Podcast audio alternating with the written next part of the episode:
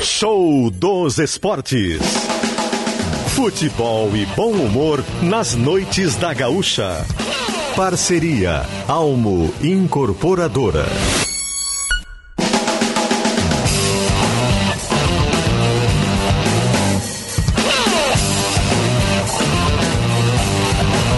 Eduardo Costa e Tiago Nunes. Alô, alô Brasil, boa noite, 8 horas 3 minutos, no ar o show dos esportes aqui na Gaúcha Serra. Hoje é quarta-feira, 22 de fevereiro de 2023, 21 graus a temperatura em Caxias do Sul. O show dos esportes até às 10 da noite aqui na Gaúcha Serra com muitas atrações do esporte local. E também ele, Tiago Nunes, boa noite. Boa noite, Eduardo Costa, audiência da Gaúcha Serra e audiência que está espalhada por este mundo afora, conectada em GZH. Show dos esportes importantíssimo, né? Antes, o último antes do Caju? Ah, é verdade. Graças à nossa maravilhosa Federação Gaúcha de Futebol. É, é porque o jogo do Grêmio Novo Hamburgo foi antecipado para sexta. Foi. Oito da noite, e sendo assim não teremos o show dos esportes. Parabéns para a Federação. O jogo. Dois dias antes do jogo muda. É. Mas tu te surpreende Não, com futebol não, não, gaúcho. Não me surpreendo, não me surpreendo. Já rasgaram o regulamento do gauchão. Ontem É, falávamos só aqui. Ontem falamos. Agora mudaram a data dois dias antes. Dois É, tá, dias Tá ótimo. antes. Tá, o gauchão tá um espetáculo, assim, ó. Dá uma vontade de assistir. Dá. Ah, são coisas do futebol, infelizmente. Para de amenizar. Não, mas Critica é, aí, é- Thiago é Nunes. Não, mas é que nessa situação houve uma falha, houve Enorme, uma falha. gigantesca. mas- Há quanto tempo esse jogo tá marcado? Tem Só a- agora percebeu que tinha jogo do Inter de tarde É, em São Leopoldo? daí ia ah, dar- não ia me venha dar- com essa aí, Thiago Nunes. Para, não me irrita no começo. Ia, exatamente, ia dar um, um encontro da torcida Mas do perceberam Inter. na quarta-feira isso, Na Thiago Nunes? quarta-feira, é Há quanto verdade. tempo estava marcado esse jogo, Há Thiago Nunes? muito então, tempo. Ah, por favor, Thiago Nunes. É Não, um fica erro. passando paninho aí pro Eu Luciano Oxman pra federação. Não, não, passa pano. Mas os clubes Não também. passa pano. Os clubes podiam ter avisado um dia após a rodada, né? Ó, gente, ó. Os né? clubes, mas quem marca os jogos são a federação. Não passa pano. O show do show dos show do pano. O show dos esportes está no ar aqui na Olha Gaúcha. Serra, em nome de Almo Incorporadora. Fazer bem feito é nosso compromisso. Almo Incorporadora, nossa parceiraça aqui no show dos esportes.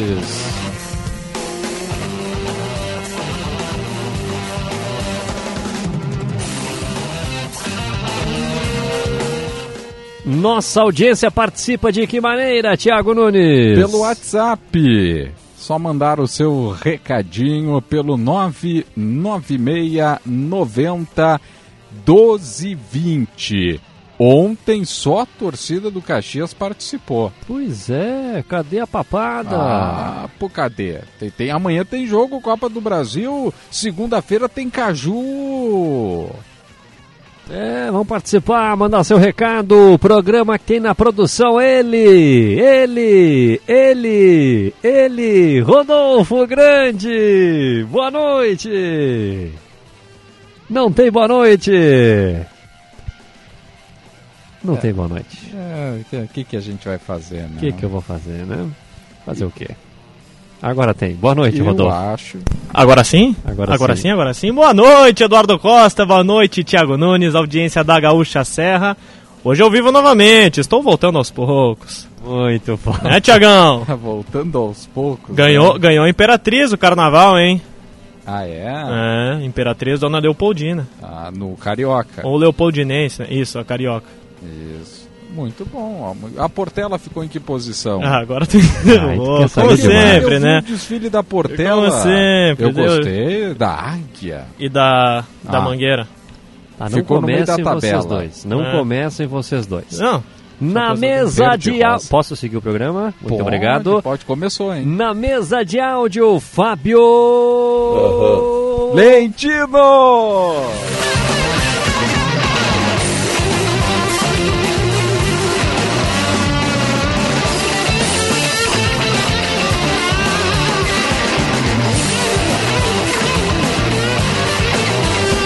Muito bem, o show dos esportes está no ar aqui na Gaúcha Serra. Participe e mande o seu recado. Queria saber se vocês têm informações sobre a SAF do Juventude.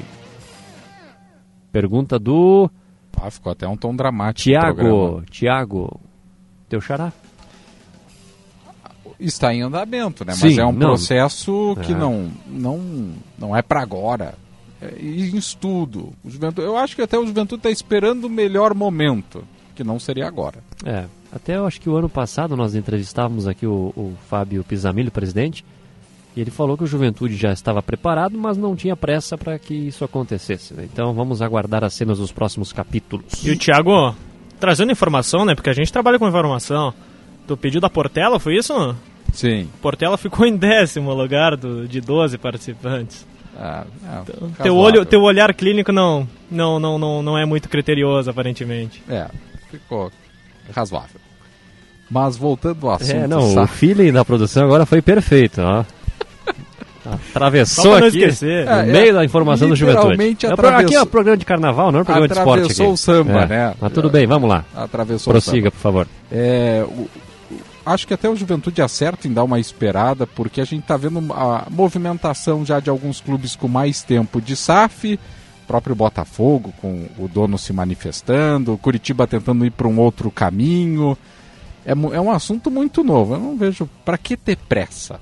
É, é um assunto bem importante e também ao mesmo tempo delicado, né? Tem que ter muito estudo, muita preparação para que se tenha a concretização. 8 e 10! Um grande abraço pro Lucas Jequelin, que tá ligado no show dos esportes, ouvindo a programação. Manda um abraço pra ele aí, Thiago Nunes. Um abraço, Lucas! Ah, não quis falar o sobrenome, É né? Jequelin. Isso aí, Ah, bem não, é que eu tenho um nome também complicado, então a gente se entende. É, Wensheimer, né? é quase, quase. É Venesheimer. Vamos saber os destaques do programa de hoje.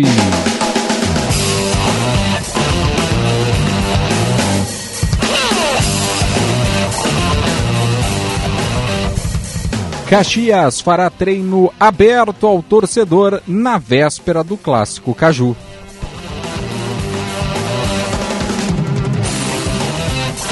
Com dúvida no gol, Juventude viaja até Ijuí para a estreia na Copa do Brasil.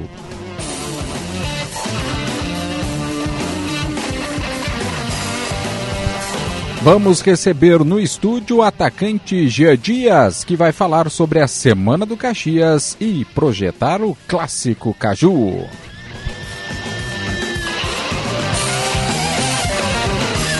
Federação Gaúcha confirma Anderson Daronco como árbitro do clássico entre Caxias e Juventude.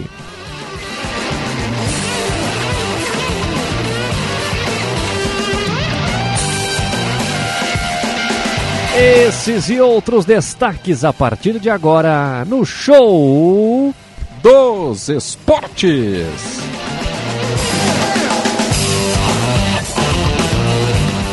Oito horas 12 minutos. Lembrando que amanhã não tem show dos esportes, por quê? Porque amanhã tem Copa do Brasil, tem futebol da Gaúcha. Exatamente. Teremos transmissão do futebol da Gaúcha. Já arrumou as malas para Ijuí, Rafael Rinaldi. Boa noite. Boa noite, Eduardo. Boa noite, Thiago. Boa Boa, noite, à nossa audiência. Ainda não, eu sou aquele que deixa tudo para última hora, até Ah, para não importante. esquecer, né? Porque se eu aprontar alguma coisa agora, alguma coisa fica pelo caminho, É. então de última hora a gente resolve. Não quer levar o Thiago Nunes e deixar por lá? Eu acho que eles não vão querer. Não. Não. Vou mandar de volta. Não, não.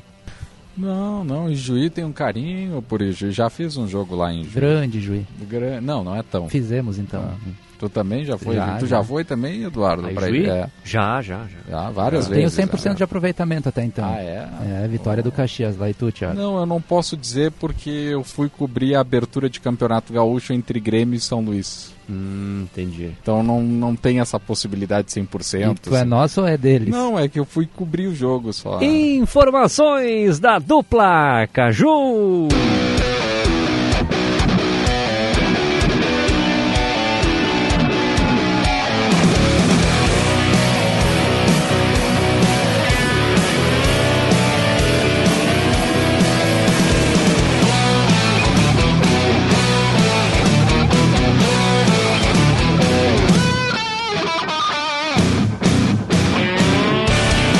Vamos lá com as informações da dupla Caju. Vamos começar com Juventude. Tem jogo, tem Copa do Brasil amanhã, tem o Ju em campo, Rafael Rinaldi. E o Juventude já está no palco da decisão. Podemos dizer que é a primeira grande decisão na temporada. Assim, o Juventude precisa de um empate para avançar à segunda fase da Copa do Brasil, até pela questão financeira e também dentro de campo. O Juventude precisa ganhar esse ânimo para a disputa do Campeonato Gaúcho, para a sequência essa classificação e também a, o lado financeiro. O clube já recebeu 1 milhão e 250 mil pela participação e se avançar ganha mais 1 milhão e 400 mil reais. Dentro de campo, que é o que mais interessa neste momento, uma dúvida o Juventude deixou aberto, porque na verdade o treino que aconteceu hoje pela manhã antes da viagem deixou uma informação no ar de que o goleiro Pegorari teria participado dessa atividade. Isso vai de encontro àquilo que disse o Celso Rotti na última coletiva após a vitória sobre o Aimoré, quando o Rotti afirmou que o Pegorari seria desfalque por pelo menos mais dois jogos, que seriam agora contra o São Luís e na sequência o clássico Caju. Mas a informação que eu recebi hoje é que o Pegorari trabalhou e três goleiros viajaram até Ijuí e possivelmente Pegorari fosse um deles. É claro que pela questão também de, vol de voltar de lesão, a presença dele nessa partida não está confirmada. Lembrando, o Juventude não divulga a lista de relacionados, o treino mais uma vez foi fechado e não tivemos a possibilidade de entrevistar ninguém, por isso ficam essas dúvidas para o torcedor no ar. A expectativa também era de que os zagueiros Zé Marcos e o meia Fernando Boldrin fizessem parte da delegação, mas isso não aconteceu. Eles já foram liberados pelo departamento médico, o zagueiro Zé Marcos de uma lesão na coxa e o meia Fernando Boldrin com uma fratura na mão, mas não viajaram para Ijuí e, portanto, não ficam à disposição para esse jogo importante de amanhã. Com essa dúvida no gol, Juventude vai se encaminhando para enfrentar o São Luís com Thiago Couto ou Pegorari no gol. Dani Bolt, Danilo Bosa, Felipe Carvalho Guilherme Guedes, Jairmer, Mandaca, Jadson e Vitinho, David e Rodrigo Rodrigues, jogo que inicia às 7 horas lá no estádio 19 de outubro em Ijuí. Ingressos para essa partida estão à venda ao valor de R$ reais hoje e amanhã passam a 50, portanto, torcedor do Juventude que quiser comparecer para esta decisão. E Eduardo e Thiago, respondendo à questão do torcedor sobre SAF, recentemente eu falei novamente com o presidente Fábio Pisamilho sobre isso, ele abordou, vou aqui abrir aspas sobre essa questão no Juventude. O processo está rodando no Conselho Deliberativo há algum tempo, a criação em si não garante recursos e investimentos, talvez aconteça no Juventude. Palavras do Fábio: a gente cria a SAF para depois poder buscar investimento, mas ainda não está definido. Estamos nos organizando para que, na medida que os investidores apresentem proposta, a gente ah, quando a gente achar que uma é muito boa, vamos conversar. Mas no, por enquanto, nada de avanços nesta situação envolvendo a SAF no Juventude.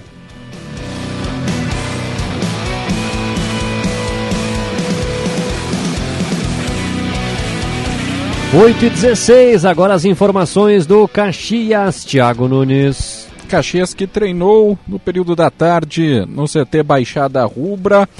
A atividade é a primeira que foi fechada desta semana. Antes, o grupo de atletas acabou fazendo o tradicional pré-treino e antes do pré-treino com o preparador físico, o Cetolin, no vestiário mesmo houve um trabalho é, de análise do último jogo contra o Novo Hamburgo, empate em 1 a 1. O grupo de atletas acabou assistindo a vídeos da partida junto com o técnico Tiago Carvalho. Depois foram para o gramado do CT.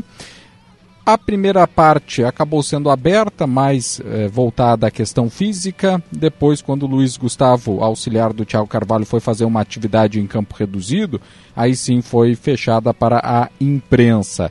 O lateral Jonathan treinou em separado na primeira parte com a fisioterapia do Caxias, não participou da atividade com o restante do grupo de atletas. A tendência, e é forte em função do estiramento no ligamento colateral medial do joelho que ele fique de fora do clássico Caju do próximo da próxima segunda-feira.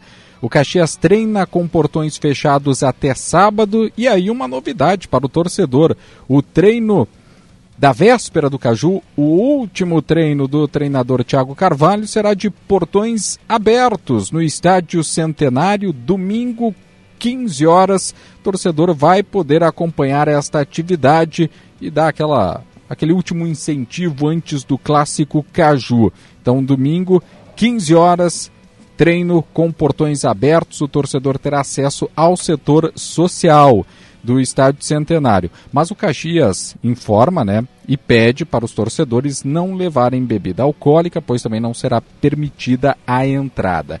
E hoje, no meio da tarde, teve o sorteio da escala de arbitragem do Caju.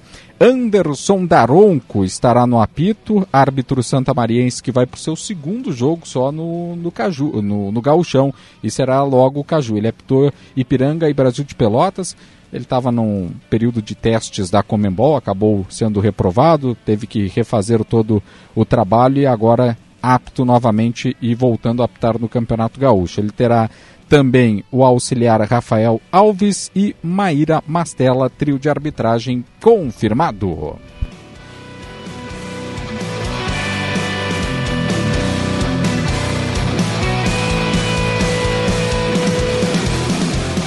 8 e 19. Informações da dupla Caju aqui no Show dos Esportes. O Odair Vieira, que é porteiro aqui em Caxias do Sul. Aquele abraço. Ele pergunta se o jogo entre Caxias e Juventude vai ter árbitro de vídeo. Na escala da arbitragem não foi mencionado em nenhum momento árbitro de vídeo. Sendo assim, não teremos VAR no Caju. É isso aí. Boa noite, aqui é o... Tudo pode acontecer. Boa noite, aqui é o Cláudio Miro no Clássico Caju, vai dar 2 a 0 pro Caxias. Abraço! Tá aí o Cláudio Miro ligado conosco aqui no Show dos Esportes.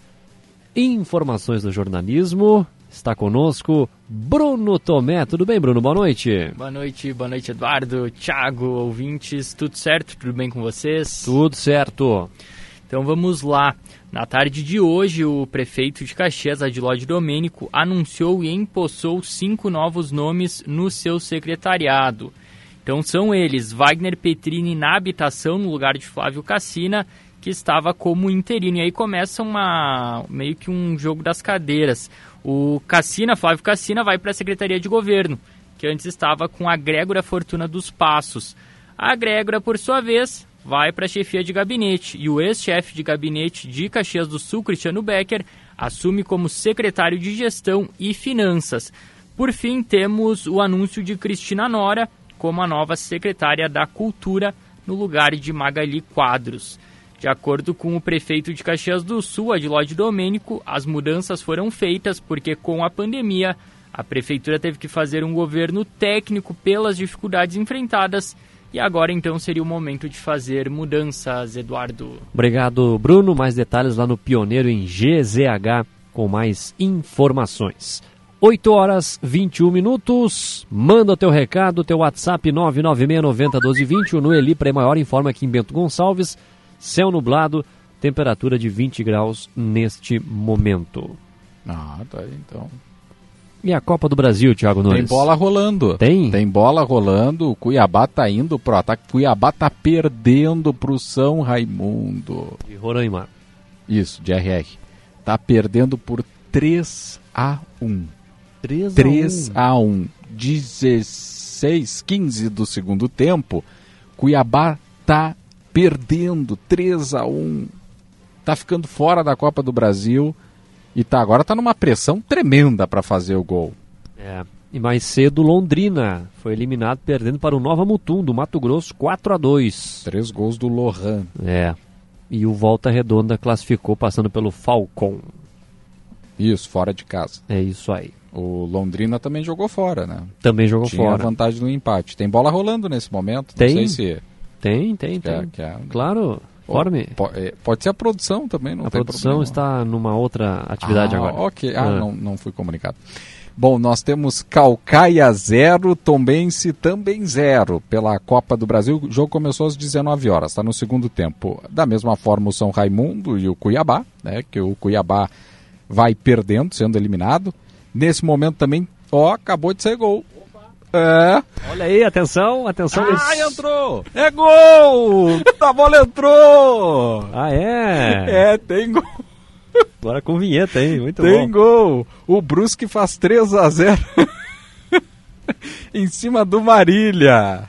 3 a 0 fora de. Em Marília. Em Marília. Isso, ainda não saiu o autor do terceiro gol. Muito bem. Daqui a pouco sai. Daqui a pouco a gente informa. É. E o, o Ipiranga é o primeiro gaúcho a entrar em campo pela Copa do Brasil. Nove da noite, daqui a pouquinho tem São Francisco. Ipiranga, São Francisco do Acre. Muito bem. O Cuiabá está enfrentando o São Raimundo, que está na quarta divisão, na Série D. Quarta É, divisão, hein? Série D do Brasileirão. É, são as zebras da Copa do Brasil. E você participa, manda seu recado no WhatsApp 996901220. Como este apresentador besta esqueceu, temos que chamar o Tá na História nesse programa, não né? sabia que podia se elogiar agora assim. não, as bestas não elogiam. Ah, não? Não, ah, não bom, é, não. bom. Ah, não, Pedro. Não, então vamos lá. Tá na História!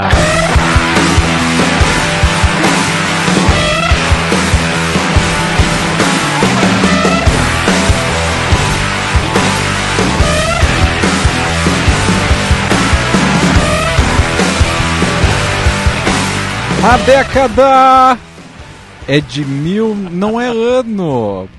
Tem que ser o ano. É, Mudou, mudou. É a década É. de 1920. Abaixo o preconceito.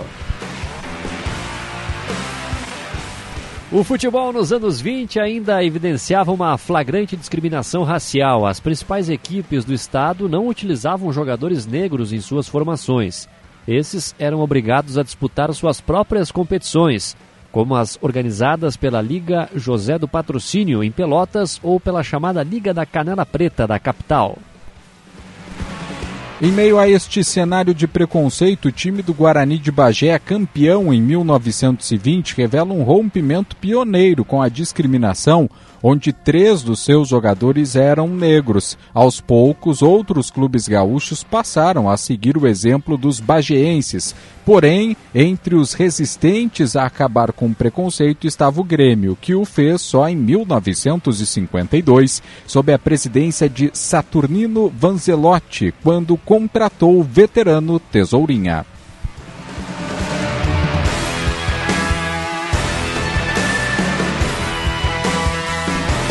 A década é de 1920. Tá,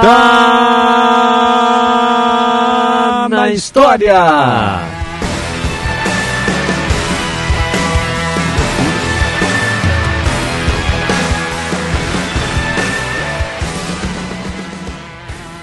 Tá na hora de sabermos o nosso VAR, o show! Quer saber?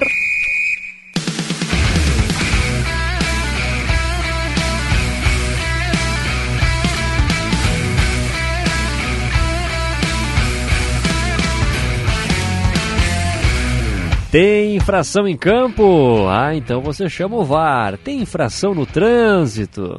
Chama Só Multas, que tem a solução para você. Recorra com a somultas.com. É bom na guitarra o Lentino, né? Ah, é verdade. Você aprova a escalação de Anderson Daronco como árbitro do Caju? Sim ou não?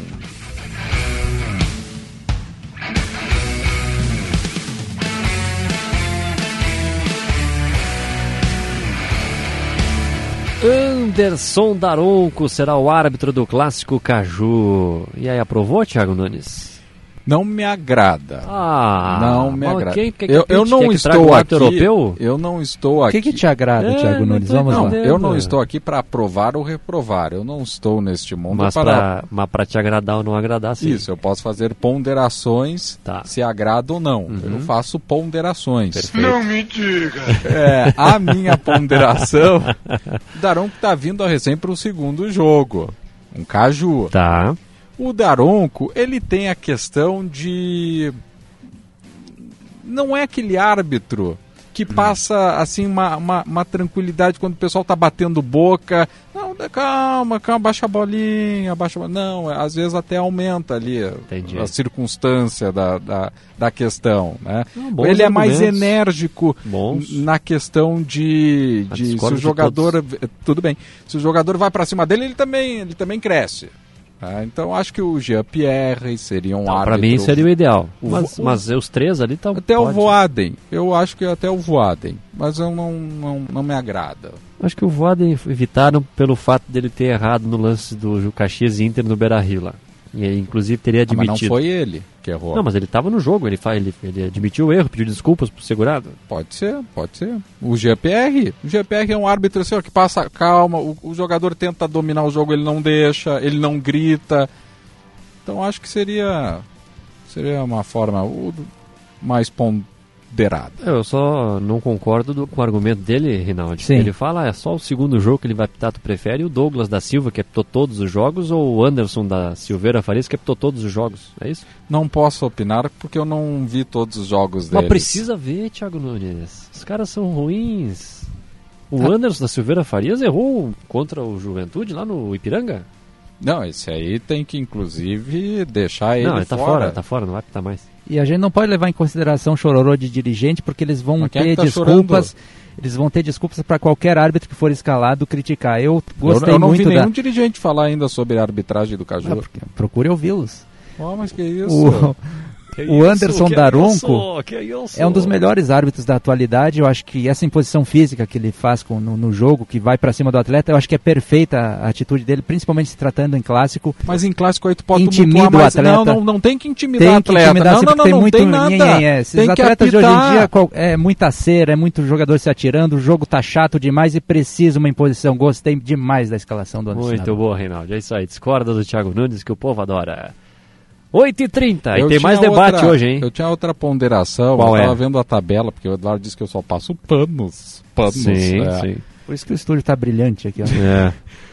Gauchão vai ter jogo na sexta, no sábado, na segunda e na terça. Cadê o domingo de futebol? Brasil está vazio na tarde de domingo, né? Cadê? Olha o sambão aqui, que é, o país do futebol. Tarararara. Cadê o futebol de domingo? Estão acabando. espetáculo. O Brasil está vazio na tarde de domingo. Não tá mais. Antes do intervalo comercial, é, prepare que vocês vão cantar essa música para chamar o intervalo. Boa noite. Querendo ou não, acho que o Daronco é o menos pior. O Jean-Pierre conversa demais. A experiência do Daronco impõe respeito nos jogadores. Abraços, Regis Daneluz. Valeu, Regis. Obrigado pelo recado. Vamos lá. A dupla cantora chamando o intervalo com Domingo. Vamos lá. Brasil está vazio na tarde de domingo, né?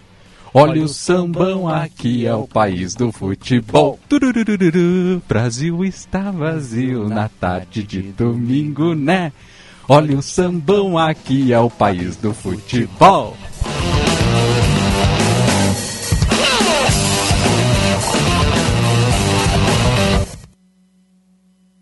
Na temporada de verão Elevato, você faz sua obra ou reforma com preços especiais à vista ou em até oito vezes sem juros.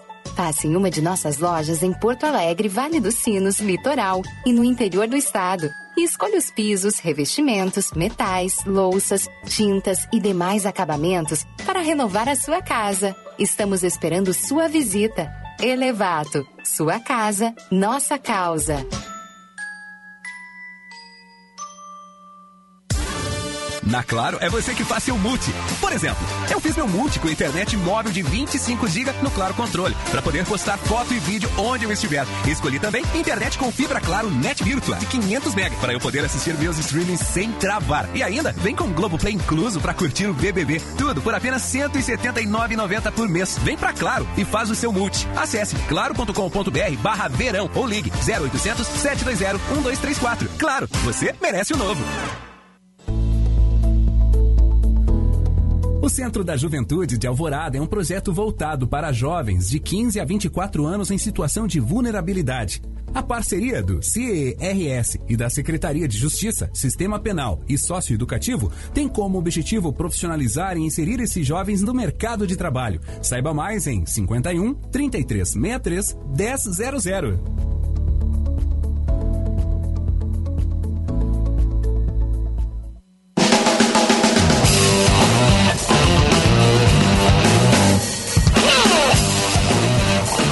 Muito bem, estamos de volta com o show dos esportes aqui na Gaúcha Serra. Não tiraram a gaúcha do ar depois da cantoria de vocês. Que bom, que bom. Não, não, não tem porquê. E foi afinadinho. Ah, não, além de ser afinada, foi entrosada. Eu achei que cada um é. ia cantar um em cima do outro. não, ninguém Não, atravessou pô. o samba. Rinaldi e Nunes. Vem aí dupla. Tem de palhaço nessa É, rádio. Tirando, teve um momento ali que eu fiquei um pouco sem ar, né? Porque o Rinaldi tomou conta do- da frase final ali, mas Muito bem. O Odair respondeu o nosso VAR. Ele não gostou do Daronco como árbitro do jogo. aí No clássico. concordando comigo. É isso aí. Estamos de volta no oferecimento de Alma Incorporadora. Fazer bem feito é nosso compromisso. Show dos esportes aqui na Gaúcha Serra. E você pode participar, mandar o seu recado no WhatsApp da Gaúcha Serra, o 99690 1220. Manda um zap. Manda pra gente. Estamos recebendo aqui no estúdio da Gaúcha Serra Jean Dias, atacante do Caxias, para falarmos do clássico da próxima segunda-feira. Afinal, o Caxias pensa, respira, projeta o clássico de segunda-feira. Tudo bem, Gia? Seja bem-vindo à Gaúcha, boa noite. Boa noite, boa noite a todos. Obrigado pelo convite. Ah, desejar a todos aí que estão no- nos, nos escutando aí que Deus abençoe a vida de vocês. Jean, como é que tá sendo essa semana aí de pensar em clássico? Estão observando juventude, falando de juventude? Como é que tá essa semana aí? É uma, é uma semana que, eu, que a gente tem conversado que é um divisor de águas, né?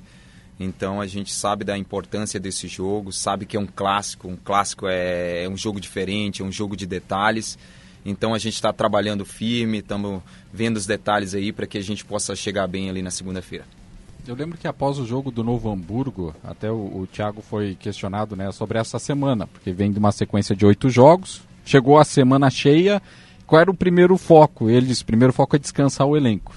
Já deu para descansar ali, teve uma- um final de semana de folga, agora retornando nesta segunda-feira com chuva, teve a- a- essa questão também de treinar com, com muita chuva, mas o primeiro objetivo o elenco conseguiu cumprir aí, descansar? Ah, com certeza, a gente vinha de uma pegada aí de oito jogos aí na sequência, conseguimos descansar bem, a rapaziada já está tá bem focada no que, no que a gente tem para fazer aí nesse próximo jogo.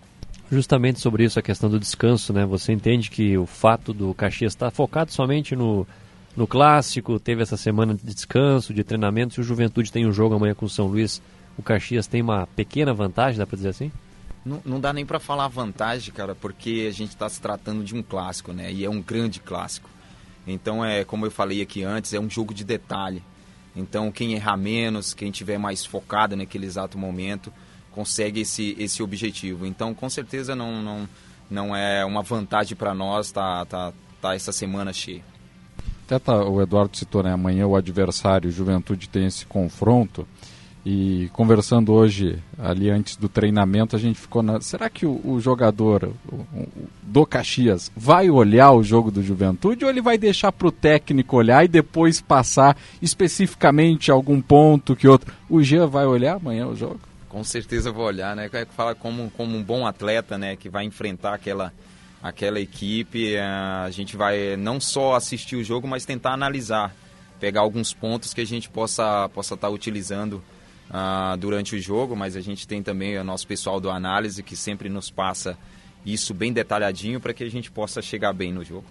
Você tem amigos no Juventude, algum atleta que jogou contigo, alguma equipe, enfim, que conversa? Tenho, tenho o Emerson Santos ali, a gente jogou junto, foi, foi campeão no, no, no São Caetano, uma pessoa maravilhosa, uma família maravilhosa. Vamos mandar um, um abraço pro Emerson, um amigão. Foi que ano? Jogamos ali 2019, 19 e 20. Ah, é. Um período curto aí, então Sim, sim. já, já se, um conhece o outro também. Tem a vantagem do dia conhecer, mas ele também conheceu o Jean. Claro, claro. E também no São Luís você jogou lá, né? Joguei, joguei É. no São Luís, fui campeão também no São Luís ali em 2017, conseguimos a vaga pro acesso ali e vamos estar bem observando bastante esse, esse jogo aí. E essa semana agora, né? O Caxias é, indo para mais um dia, agora começa aquele momento talvez de definição de equipe, do, do Thiago fazer um ajuste que outro. Como é que está sendo essa semana após aquele período de descanso? É mais a questão, ele até falou de muita repetição para ver algum ponto, algum detalhe para corrigir, é mais ou menos por aí? É mais ou menos por aí. O professor nos falou que essa semana é uma semana que, como ela é cheia, tem bastante tempo para trabalhar e acertar aqueles detalhes que a gente vem, vem pecando nos últimos jogos. Então, por, por ter esse tempo maior de, de, de treinamento, a gente está tá bem ciente de, de que a repetição que ele está nos pedindo é para melhor, é para evolução. Então, a, a gente está tá trabalhando bem essa semana. Bom, você retornou para o Caxias nessa temporada, depois de ter passado aqui alguns anos atrás. Você acha que esse momento você já está superando aquela outra passagem? Teu momento é melhor? Como é que você avalia? Ah, meu momento é melhor. É melhor justamente pelas oportunidades, né? Ah, essa confiança que o professor tem, tem nos passado, tem passado a mim, tem passado aos meus companheiros, facilita o nosso trabalho no dia a dia. Eu costumo dizer que esse, esse ambiente ah, faz com que todo mundo evolua. Então eu posso dizer que esse momento que eu estou vivendo aqui, ele é basicamente pelos companheiros que, que passa essa, essa confiança para a gente, pelo ambiente que a gente tem e a tendência é só a gente evoluir com essa, com essa grande equipe. Até sobre a, a outra passagem, Thiago e, e Gia, muito se falou naquele momento, muitos não entendiam, inclusive eu, opinei naquele momento, não entendi a tua saída do Caxias, porque você foi bem naquela Série D que o Caxias disputou e você esteve aqui. Você entendeu por que, que saiu naquele momento? Você fala a, a saída para outro clube? Isso, isso. Foi ah, uma proposta uma melhor? Uma, é, uma ah. questão de detalhe ali no, na, na questão do acerto, recebi uma, uma proposta melhor. Ah, conversei juntamente com a família, vimos que era, que era o momento da gente da gente tentar alguma situação melhor e aí a gente conversou com a diretoria, foi tudo tranquilo, tratou a gente super bem e aí deixou as portas abertas, né? Quando eles ligaram novamente, eu, eu aceitei o desafio. Comparando os números do Jean daquele ano para esse, a gente vê que são números que você já superou a passagem anterior, né? Apesar com um número de jogos menor. Já tem aí dois gols, quatro assistências, né? O, o que, que mudou daquele Jean para esse? Ou o esquema do Thiago também favorece ao estilo de jogo do Jean? Se eu, se eu tiver que resumir bem isso aí, eu resumo a confiança. A confiança. Desde, desde quando eu cheguei aqui, o Thiago não, não passou a espremer, ah, você vai ser titular. Não. Eu quero que você dê o melhor em todos os jogos a minha confiança você tem. Eu estou te trazendo por essa confiança, por já ter te visto em outras situações. Então, esse passar da confiança dele, essa evolução que ele vem criando em mim, nos atletas, tem feito com que a gente vá evoluindo, jogo após jogo, jogo após jogo. Então, eu acredito que essa, esse mérito também eu, eu dou a, a, ao professor. E também não tem como tirar de fora esse elenco, né? Se olhar a qualidade desse elenco, a gente sai do jogo, coloca os meninos que entram, entra numa numa qualidade muito grande. Então, essa, essa evolução do grupo favorece o individual. Além desse fator confiança, o estilo de jogo do Thiago também te proporciona uma maior liberdade? Como é que funciona isso? Não, perfeito, perfeito. É, é um, é um treinador que gosta da bola no chão, sair jogando, uh, que, que gosta que a gente cria, que dá essa confiança para criar. É uma frase mesmo que ele utiliza bastante, que, cara, errou, vai de novo. Eu tô passando essa confiança. Então procura fazer sempre o seu melhor, mas se errou, vai novamente. Isso traz pra gente uma leveza ali na frente. Você erra um lance, tenta novamente, e ele vai passando essa confiança, e os companheiros vão passando essa confiança.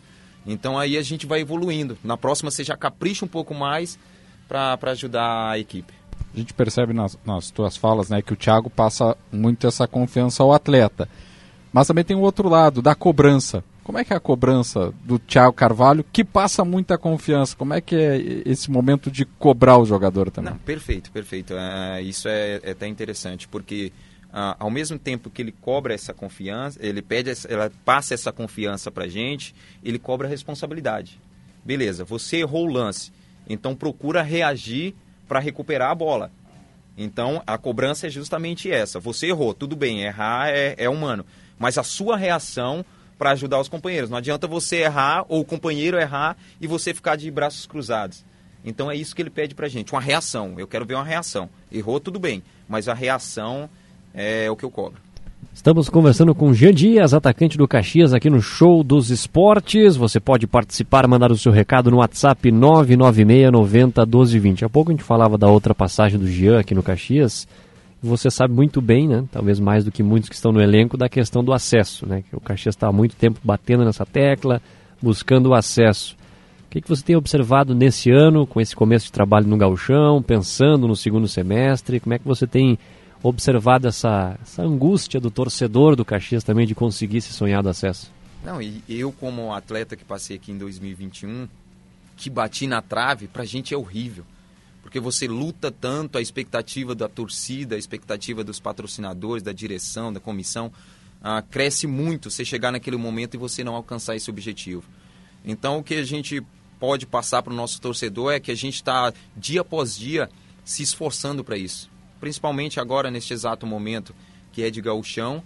Mas para essa sequência é justamente isso, entender aonde foi que a gente errou, aonde foi que aconteceu os erros, para que a gente, quando chegue naquele momento, a gente esteja preparado, não só fisicamente, mas também emocionalmente, mentalmente, para chegar naquele exato momento do, do jogo de acesso e conseguir esse tão sonhado acesso ao Caxias.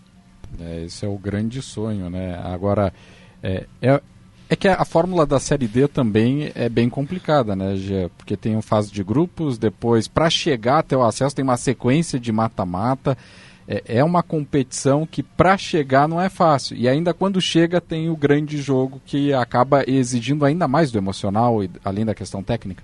Perfeito, perfeito. É o emocional e é algo que é muito interessante aqui no Caxias, juntamente com com a comissão, com a psicóloga, é just, justamente juntar esse grupo para que o emocional seja forte, para que quando chegue o momento decisivo, esse momento uh, que o Caxias tem batido tanto na trave, a gente esteja mentalmente forte. Porque fisicamente uh, a gente vai estar tá, com certeza, porque o nosso trabalho é, é muito forte. O trabalhar nosso é justamente para estar tá emocionalmente preparado para esse momento. Se é o jogo em casa, se é o jogo fora de casa, se é um resultado positivo ou se é negativo, a gente está preparado mentalmente para isso. Lá em 2021, você acha que faltou esse, faltou esse, esse fator mental? Cara, o, 2000, o 2021, a, a gente deixou de, de fazer o nosso dever em casa. A gente sabia que ir para lá, na, no ABC lá contra eles, era bem difícil. Então, a, a, ao não fazer em casa, claro, a gente tinha a possibilidade do, do jogo lá. Eu lamentei por não ter nem entrado, ter, por, ter, pelo menos ter ajudado os companheiros. Uh, ter entrado só um pouco aqui e não ter entrado lá, ter de alguma forma. Tentei de alguma forma uh, motivar a rapaziada no, no, intervalo do jogo e a gente fez um primeiro tempo muito bom. Mas eu, eu acredito justamente nisso, que esse, esse mental, cara, a gente fez um primeiro tempo bom, cara, vamos para o segundo. O segundo a gente oscilou. É ali que a gente acabou deixando o acesso. Esse ano o Caxias conta com a novidade, integrando a comissão técnica, uma psicóloga. Inclusive eu já tive a oportunidade, acho que na semana passada, que ela já faz trabalhos com grupo, até teve um trabalho no campo ali que a gente pôde observar. Como é que está sendo? Você já tinha trabalhado em um clube também com essa demanda, com uma psicóloga auxiliando, fazendo esse trabalho da psicologia do esporte? Não, não tinha trabalhado e confesso que tem nos ajudado bastante dia após dia ela chega, conversa com um, ou a gente vai conversar com ela. Uh, vai falando bastante sobre ansiedade, vai falando bastante sobre nervosismo, acalmar, ter a cabeça no lugar, tomar as decisões mais sábias, tomar as decisões mais corretas para ajudar a equipe. Então eu acredito que isso ajuda demais e tem nos ajudado e, e a prova tem sido dia após dia, jogo após jogo. Essa conversa que você mencionou de ansiedade envolve especificamente o dia a dia de treinamentos, de jogos ou também questões particulares, porque o atleta, que não é um ser humano também, né, e tem seus problemas como qualquer um de nós. Perfeito, perfeito. Ela, ela, ela fala muito sobre isso, sobre a gente conseguir se desligar por um certo momento, a gente não trazer o problema lá de fora que tem, qualquer atleta tem, qualquer pessoa tem, não trazer para dentro de campo, porque sabe que isso aí afeta. Como você tá, como a sua cabeça tá, ah, dependendo de como está a tua cabeça, como você reage ao jogo, como você reage a um lance, a uma decisão.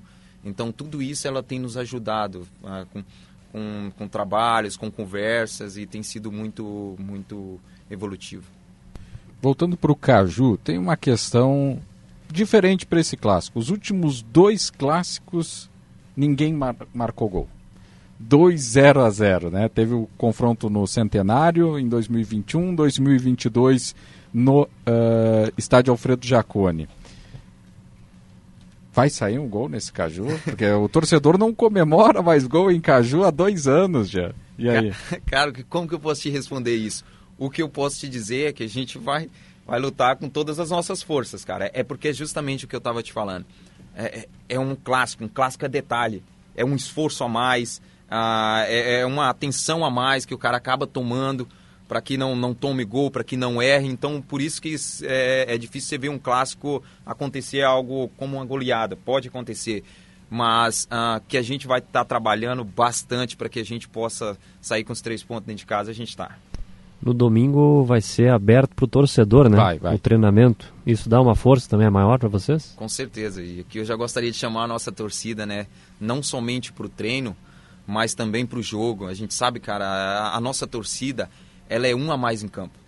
Ela é uma a mais. A, a torcida do Caxias, ela, ela, ela tem essa, esse poder de empurrar o time para frente. Então nós contamos com a presença de vocês, que, que estejam ali no, no treino no domingo, que esteja no jogo com a gente, que jogue junto com a gente, porque é um, é um jogo que é divisor de águas. Então a gente precisa demais de vocês e pode contar com a gente também. É o primeiro caju também do Jean? É o primeiro caju. Primeiro. É o primeiro já caju. teve outros clássicos aí na, nessa carreira que traz de bagagem? Não, já, já tivemos outros clássicos por aí. A gente eu falo que um clássico forte ali na, na região de Santa Catarina ali, que é o Brusque e Marcílio Dias. Já estive dos dois lados da, da equi das equipes e é sempre uma rivalidade muito grande. Então a, a gente está tá, tá preparando, se preparando bem aí para que eu possa chegar nesse clássico aí e ajudar a minha equipe. O nosso enquete de hoje está perguntando se o torcedor aprova o Anderson Daronco como árbitro do Caju. Você, como atleta, gosta do Daronco apitando? Ah, gosto, cara. Eu já, já vários jogos Vai com dizer ele. que não, né? vou dizer que não, tá louco. Olha o tamanho do homem. Tá louco, o Daronco, o Daronco impõe, né? Ele, ele mostra, mostra respeito, é um árbitro que, ah, que apita grandes clássicos, grandes jogos, então eu acredito que aqui dentro do Centenário ele com certeza vai ser justo e vai fazer o melhor dele. Já que tu abriu a sessão arbitragem É. do, do Campeonato Gaúcho, o Hum. Caju, jogador gostaria que tivesse VAR no clássico? Cara, uma, uma boa pergunta, cara. Eu deixo, eu deixo, eu deixo isso mais para a questão da, da diretoria aí, porque é, é, um, é um detalhe, né, meu? É algo que, tipo, ah, se é o teu favor, você, você fala, não, precisava de VAR. Se é contra, então é algo, algo tão... Tá, então tu esquece o clássico, não vai mudar agora, não vai ter o VAR, mas se tu pudesse colocar em todos os jogos, tu queria o VAR ou tu prefere sem VAR o futebol? Não, gostaria de VAR. É uma ferramenta que veio para ajudar. Eu acredito nisso. É uma ferramenta que veio para ajudar e tem, tem se comprovado aí e torna também o futebol mais justo, né? Então eu, eu aprovo. É, que nesse caso, todos os jogos, né? Sim, Porque eu sim. imagino, o jogador também vem numa sequência de jogos sem VAR. Aí quando vê, vem um jogo com VAR, depois volta Muda. tudo sem VAR. Muda. Isso acaba pesando também. Exatamente. Gia, vou pedir para te colocar o fone de ouvido, por favor, porque agora vem aquela trilha espetacular que o Leitino vai largar agora. Atenção, Leitino.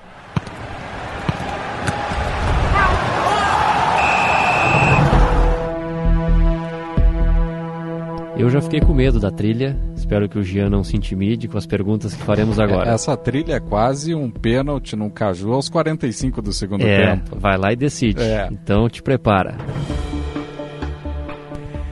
Data e local de nascimento, Gia Dias. 22 de 10 de 1990, Conceição do Tocantins. 22 do 10 de 90. De eu 90. sou 28 do 10 de 90, ó, seis dias antes de mim. Muito bom, hein? Olha só, dá E pra eu vi que ele é Costa chamando. também, será que não é da família? É Costa Pois também? É, É isso aí. Jean Dias Costa. Opa, vamos pegar aqui pra jogar. muito bem. Como é que foi a sua estreia no futebol, hein, Jean?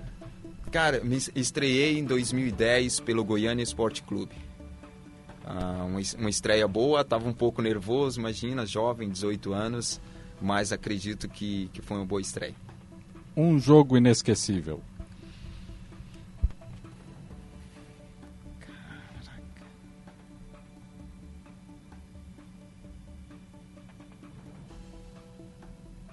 Jogo do acesso do São Luís contra o Inter de Santa Maria. Ah, não. Não, não, não, não, não. não. Ah, se eu já quebra a banca. Tu tava nesse jogo ou não? Eu- já tava aqui? Eu- Não, eu fiz o primeiro jogo. Ah, fiz o jogo bem. de ida. Thiago trabalhava lá em Santa Maria? De volta É. foi bem assustador para vocês. Muito bom. Um gol inesquecível na tua carreira, Jean.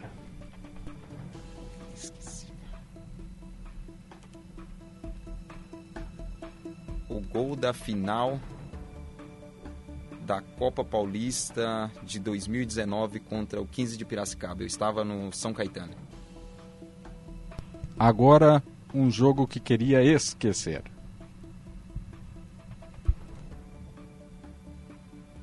Pela demora ele já esqueceu o jogo, né? O jogo que eu queria esquecer, o acesso que nós não ganhamos em 2021 Lá contra o ABC. contra o ABC.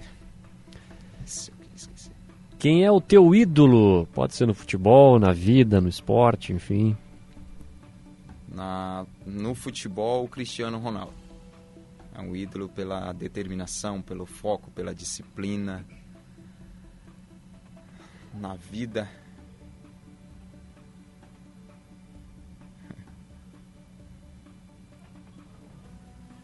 Na vida era meu ídolo era minha mãe. Essa era minha ídolo. Melhor jogador que já enfrentou.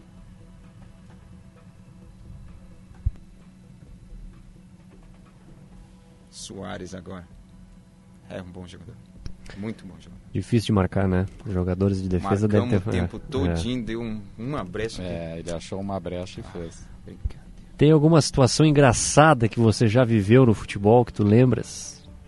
Deve ter várias. Futebol tem muita resenha, né, Thiago? É, tem umas que dá pra contar. ó. Tem outras que não pode, o horário não permite, né? Mas, enfim.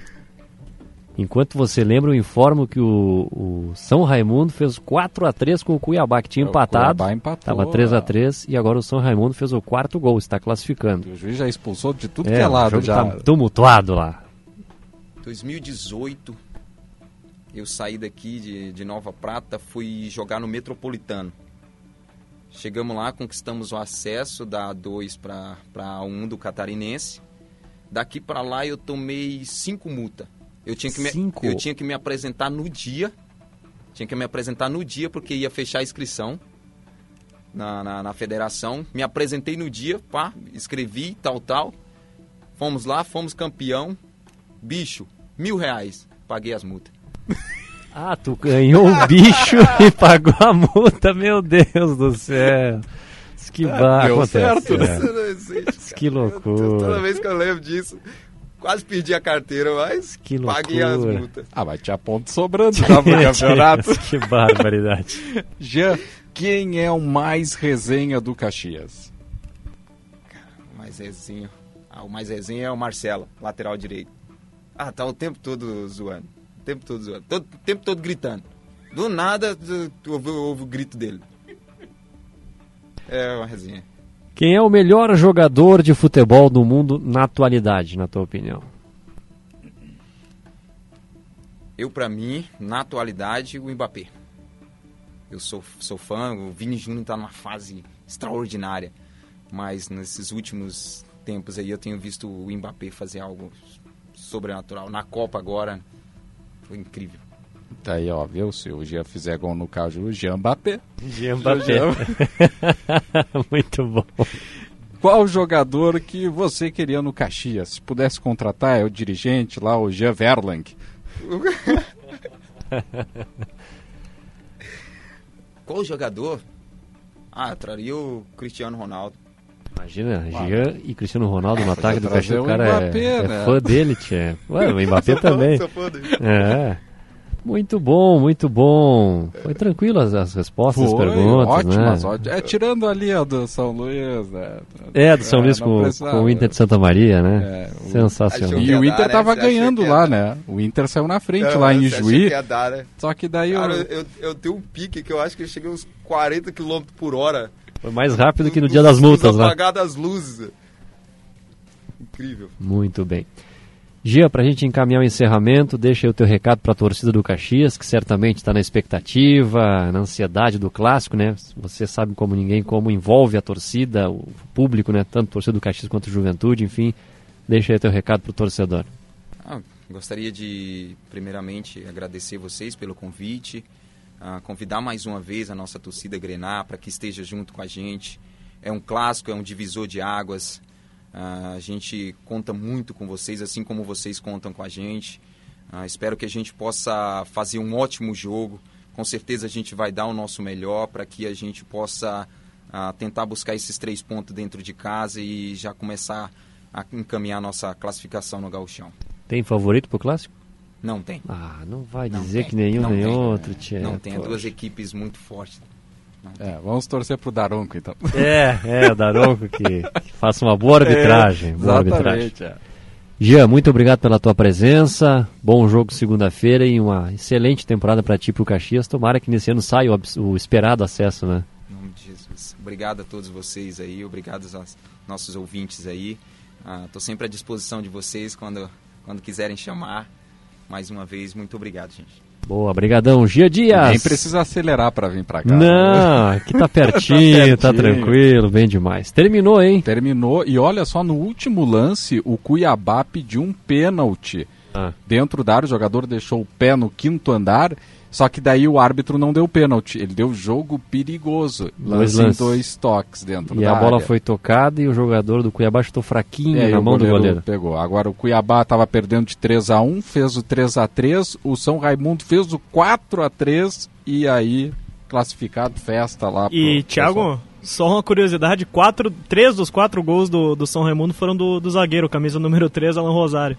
É, que é sósia do, do Diego do basquete aqui do, do Caxias, ah, né? É, tá Bem parecido. Então, Essa é a Copa do Brasil. É isso aí. Então, São Raimundo, lá de Roraima, está classificado, eliminando o Cuiabá.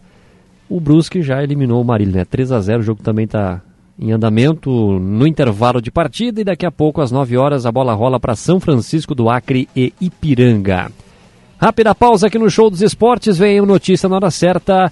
Na sequência tem debate, tem mais informação, tem muita coisa no show dos esportes. Nós já voltamos.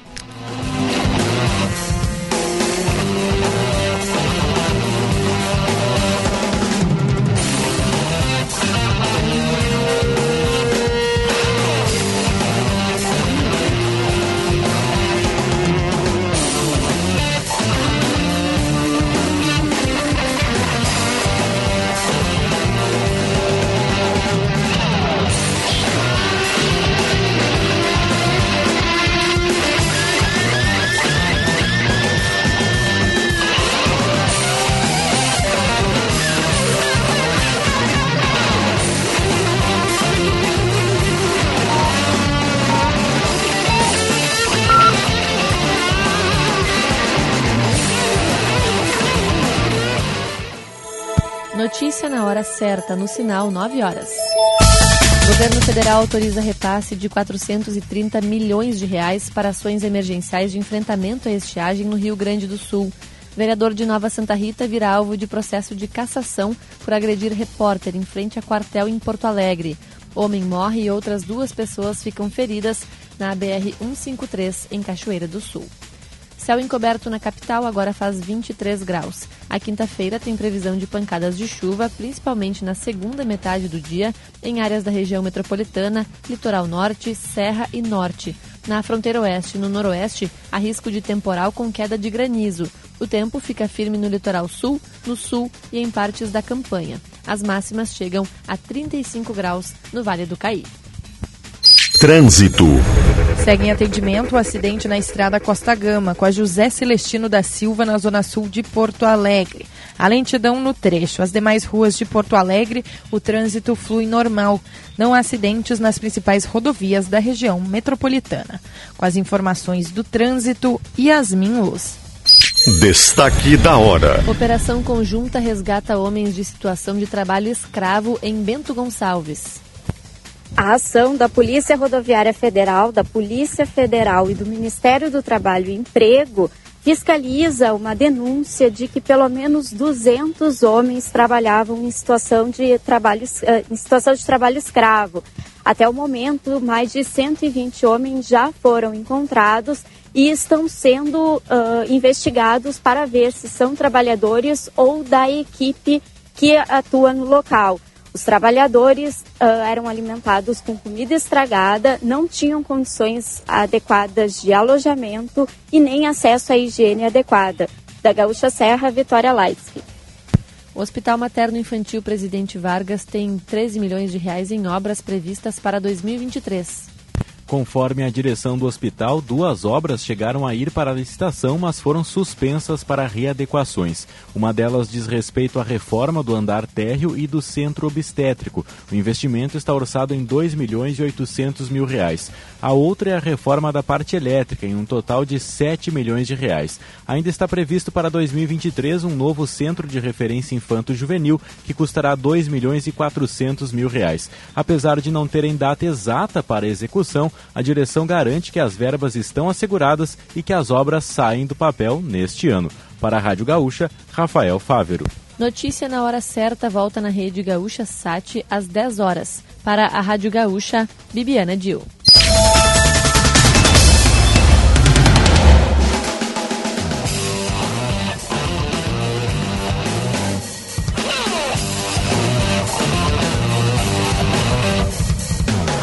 9 horas 3 minutos, estamos de volta com o show dos esportes aqui na Gaúcha Serra nesta quarta-feira, 22 de fevereiro de 2023. No oferecimento de Alma Incorporadora, fazer bem feito é nosso compromisso.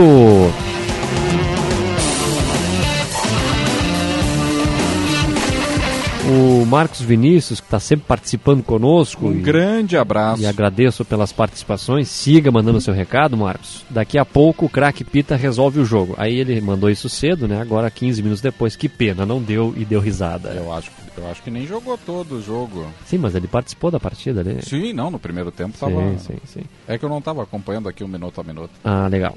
O Jonathan, Thiago Nunes está muito corneteiro. Está na hora Ah, do é? seu Ademir dar uma ligada aí na Gaúcha Serra e dar um enquadro nesse fanfarrão. E deu risada aqui o Jonathan. Seu Ademir, né? É do litoral, seu Ademir, né? Muito bem, muito bem. É que ele escuta só Porto Alegre. É, exatamente. Ele, para quem não sabe, é bom contextualizar. Isso, contextualiza. O seu Ademir entrou no ar com o Diori, com o Lucianinho, há algumas semanas e viralizou na internet aí falando que achava que a função de comentarista de arbitragem não era necessária, era uma. Como é que foi o termo que ele utilizou? Era... Ah, não lembro. Não lembro, mas era, não servia para nada. É, e ele falou assim, ó, eu não gosto do fulano aí da rádio, eu não gosto do. Não, ele não, tá, tá no direito dele, né? É, é verdade. Enfim, vamos aguardar as cenas dos próximos capítulos. Isso aí. Participe no WhatsApp 996 90 1220. 996 90 1220. Participe, mande o seu recado no WhatsApp da Gaúcha Serra. Bola rolando. Onde? Para São Francisco e Ipiranga, jogo que vai fechar a noite da Copa do Brasil. E no finalzinho, não, não, finalzinho não, porque o jogo começou às 8. Marília 0, Brusque 3. Everton Bala fez o terceiro. Muito bem, vamos abrir, espaço aqui no Show dos Esportes para a Vitória Lights, que está em Bento Gonçalves, uma operação conjunta resgatando homens de situação de trabalho escravo, Vitória. É isso mesmo, Eduardo. Boa noite para ti, para o Tiago e para todo mundo que nos escuta. Uh, a gente está aqui em frente à pousada onde, onde esses homens estariam hospedados, né, desde o dia 2 de fevereiro, quando eles chegaram de Salvador. Uh, por enquanto, a gente contou assim por cima. Uh, 122 homens, mas a denúncia fala de até 200 homens nessa situação. O que, que, seria essa situação, Eduardo? Esses homens trabalhavam tanto na colheita de uva quanto no abate de frango e estariam fazendo esse trabalho em condições análogas à escravidão. Uh, eles eram alimentados com comida estragada. Uh, muitos relataram, né, que quando eles iam comer a comida estava azeda. Uh, as condições de alojamento também não eram adequadas. Muitos homens acabavam precisando dormir no, no chão, né, porque não tinha cama o suficiente. Um também me relatou que o lençol não era trocado. eles trabalhavam das 5 horas da manhã até as 8 horas da noite, sem pausa e, e, muitas vezes até sem acesso à água, nos parreirais principalmente. E, e, todos os dias eles eram acordados por volta ali das 4 horas da manhã para conseguir fazer esse trabalho.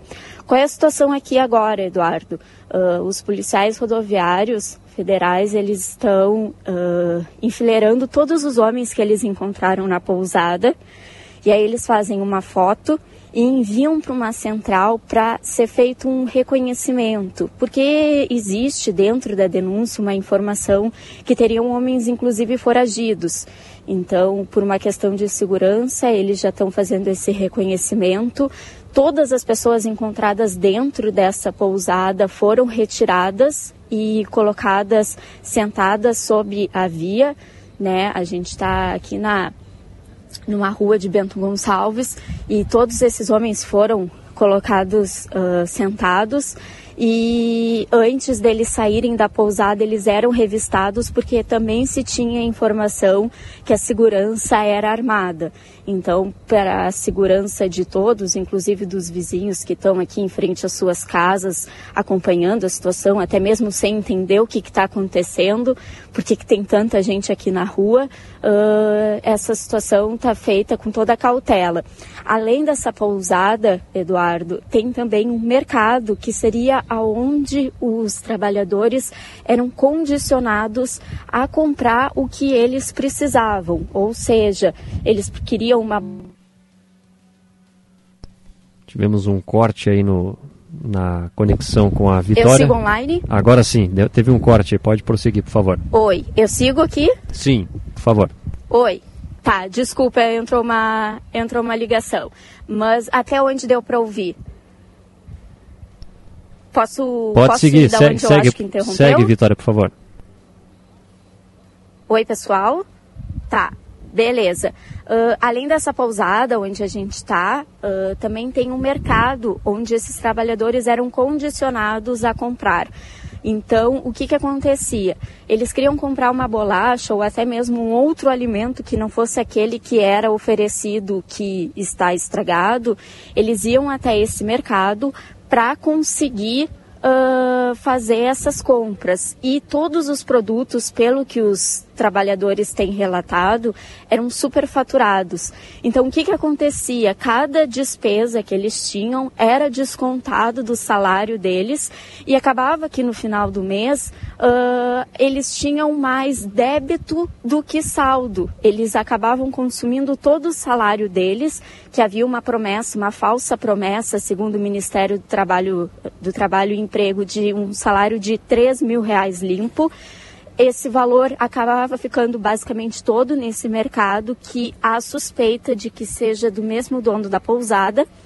E então eles acabavam ficando em dívida com uh, o, com quem eles faziam a prestação do serviço.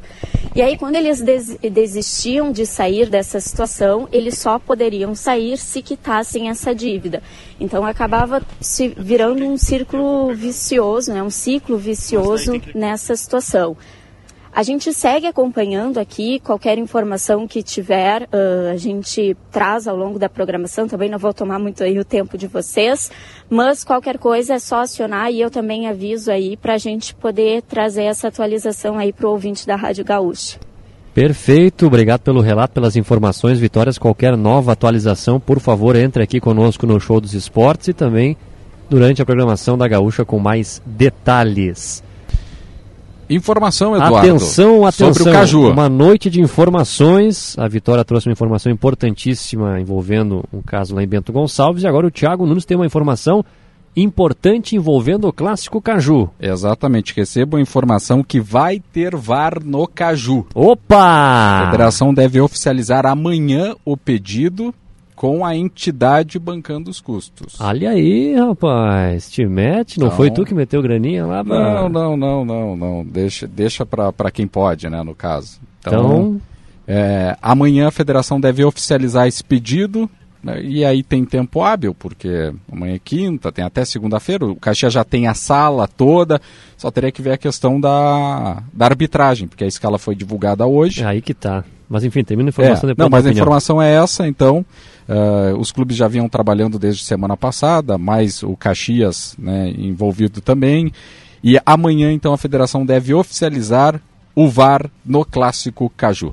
Muito bem, ponto positivo para a federação que vai bancar o VAR, já que os clubes não se movimentaram, não queriam investir, né? Pelo É, menos foi na questão do investimento. É. Os clubes eh, se movimentaram nos bastidores. Sim, É, mas pedindo para a federação. não é bancando. exatamente, exatamente. A questão do- de bancada aí com a federação. Exatamente. Mas agora a federação, vamos combinar um negócio, hein?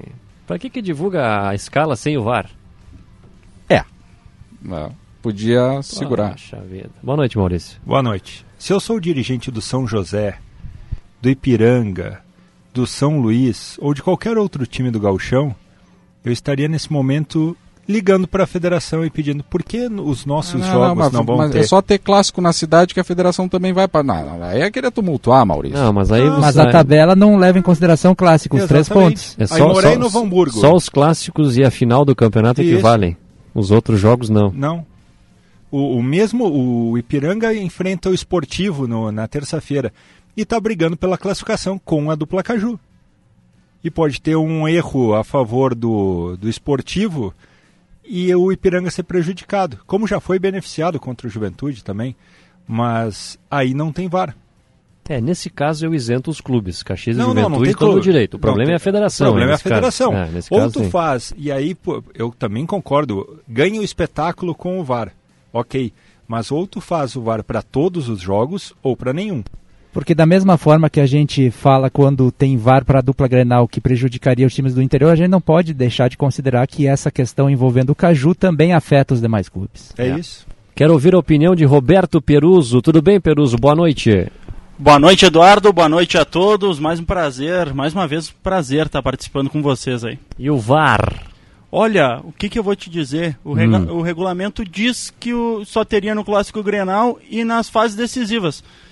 Eu acho que dentro disso pouco faz diferença, claro, vai ser importante e tudo, mas eu projetava o Clássico Caju sem a presença do VAR e acho um desequilíbrio técnico a partir das rodadas finais, um jogo ter e outro não ter.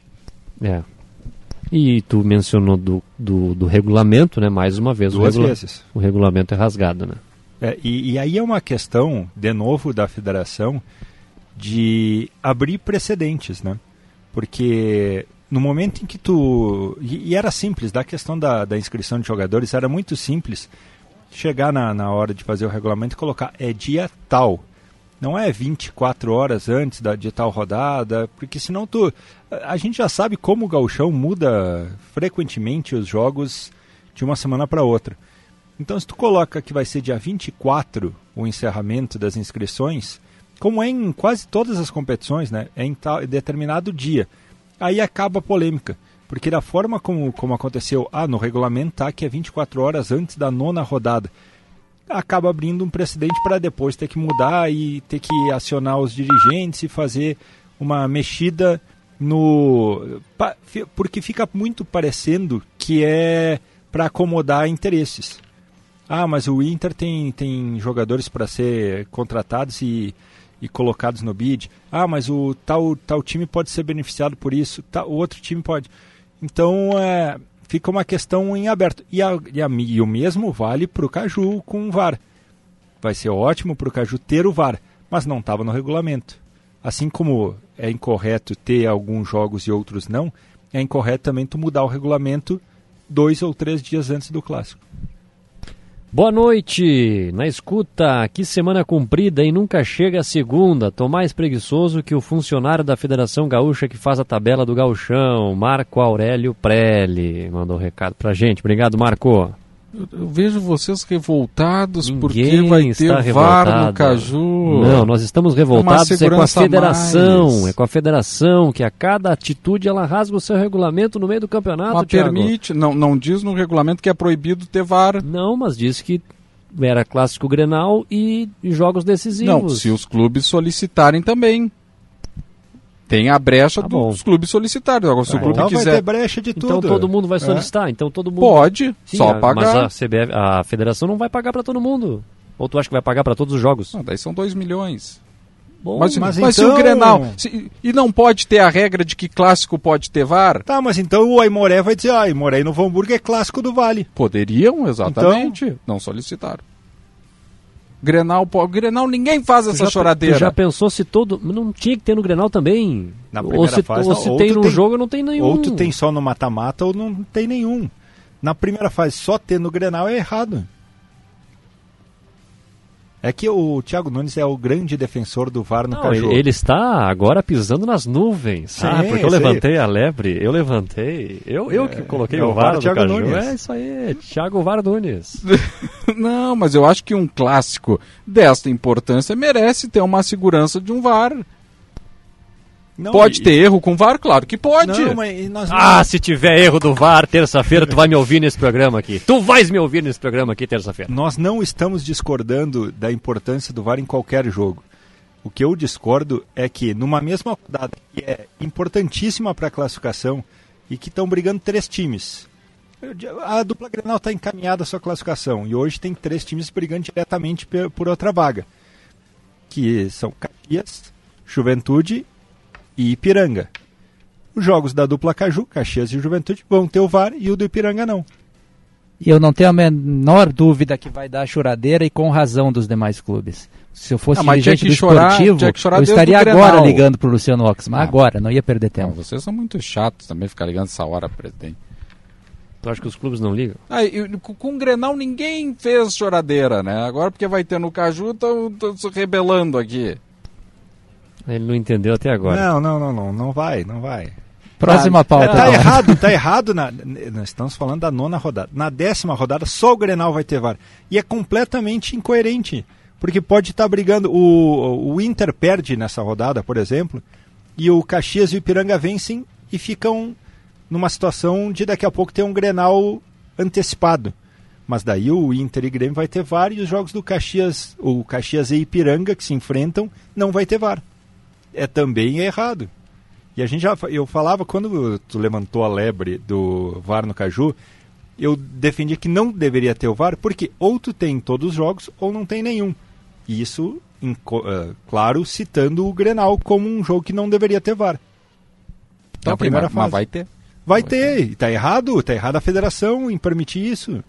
Porque ou tu coloca VAR no Mas os clubes aprovaram no Congresso, mas, né? Mas é exatamente. Então não, não tem por que chorar também. agora, não tem por que chorar agora. Os clubes, se eles aprovaram no Congresso, ó, o Grenal vai ter VAR, ok, alguém se opõe? Cri, Mas- cri, mas cri, a ninguém famosa- falou nada. é, Mas e se alguém falar também, vai, vai ficar no silêncio. Frase forte. Se alguém falar, vai ficar no silêncio. Mas se alguém falar, ó, eu acho que não tem que ter. Tu acha que alguém vai dar importância se o Grêmio e o Inter disser não, nós bacamos o, o VAR? E azar. Só que não, não é nem de interesse, eu acho que da dupla Grenal, que tenha VAR em todos os jogos do Gauchão. Pelo gasto, por todas as questões que a gente já, já falou de, de infraestrutura dos estádios, e, enfim. Se a dupla Grenal tem um orçamento que permitiria a dupla Grenal bancar o VAR no Gauchão. Sim. A federação tem um orçamento que permitiria colocar o VAR no gauchão, mas não é de interesse. O Paulistão tem VAR em todos os jogos. O Mineiro tem. O Mineiro tem em todos os jogos. E aí, aí sim, ou tu coloca em todos os jogos da primeira fase do mata-mata, ou então tu faz um, um campeonato com um desequilíbrio técnico, como vai acontecer nesse gauchão. Que diz no regulamento, artigo 27. A Federação Gaúcha de Futebol, em conjunto com a Comissão de Arbitragem, nas competições coordenadas pela entidade, independentemente da fase ou estágio da competição, poderá fazer uso da tecnologia em arbitragens, no caso o VAR, observando a forma, termos e limites constantes no protocolo determinado pela International Football Association Board, a responsável pelas regras do futebol. Não estando em nenhuma hipótese obrigada a usar o recurso tecnológico em todos os jogos de uma mesma competição, haja vista que depende de condições técnicas e materiais que envolvem terceiros para o seu correto funcionamento. Para usar um exemplo prático aqui. Na, eh, na última rodada, um jogo do São José disputando ah, o G4. Nesse clássico Caju, um pênalti no campo não é marcado para o Juventude, o, o árbitro de vídeo chama a atenção, vai lá, o árbitro Anderson Daronco marca o pênalti, Juventude ganha o clássico. Na última rodada, o São José que disputa a vaga e está por uma vitória, tem um pênalti não marcado no campo, não tem o árbitro de vídeo para fazer essa correção. É isso que a gente está discutindo. Os demais jogos. Tá aí os erros absurdos que a gente já viu nesse campeonato. Mas é exatamente por isso. Vai ter, vão ter dois jogos só dessa primeira fase que vão poder esses erros serem arrumados. É que o, o Rinaldi criou um cenário com tanto C que eu, eu até pensei que eu Que eu tava. me perdi. Não, não, que eu tava em Marte agora. Não, né? então, então, resumindo, tem dois jogos, tem... Não, eu entendi o que ele. Um jogo com VAR vai decidir, o outro sem É, VAR não vai exatamente. decidir. Mas é muito C, C, C. Isso é, é- é crise de ansiedade, Rinaldo. Não pode ficar no C, C da, da crise de ansiedade. Tem um comprimidinho aí na tua bolsa? Não, não, pra ansiedade Na não. tua. Necessaire. Necessaire. Exatamente. E o Daronco apitando o jogo, o que, que acharam, hein? Menos pior, né? É, me- é menos pior do que Ah, colocar um voltou bem árbitro... do feriadão, Maurício. É, é. do que colocar um árbitro inexperiente.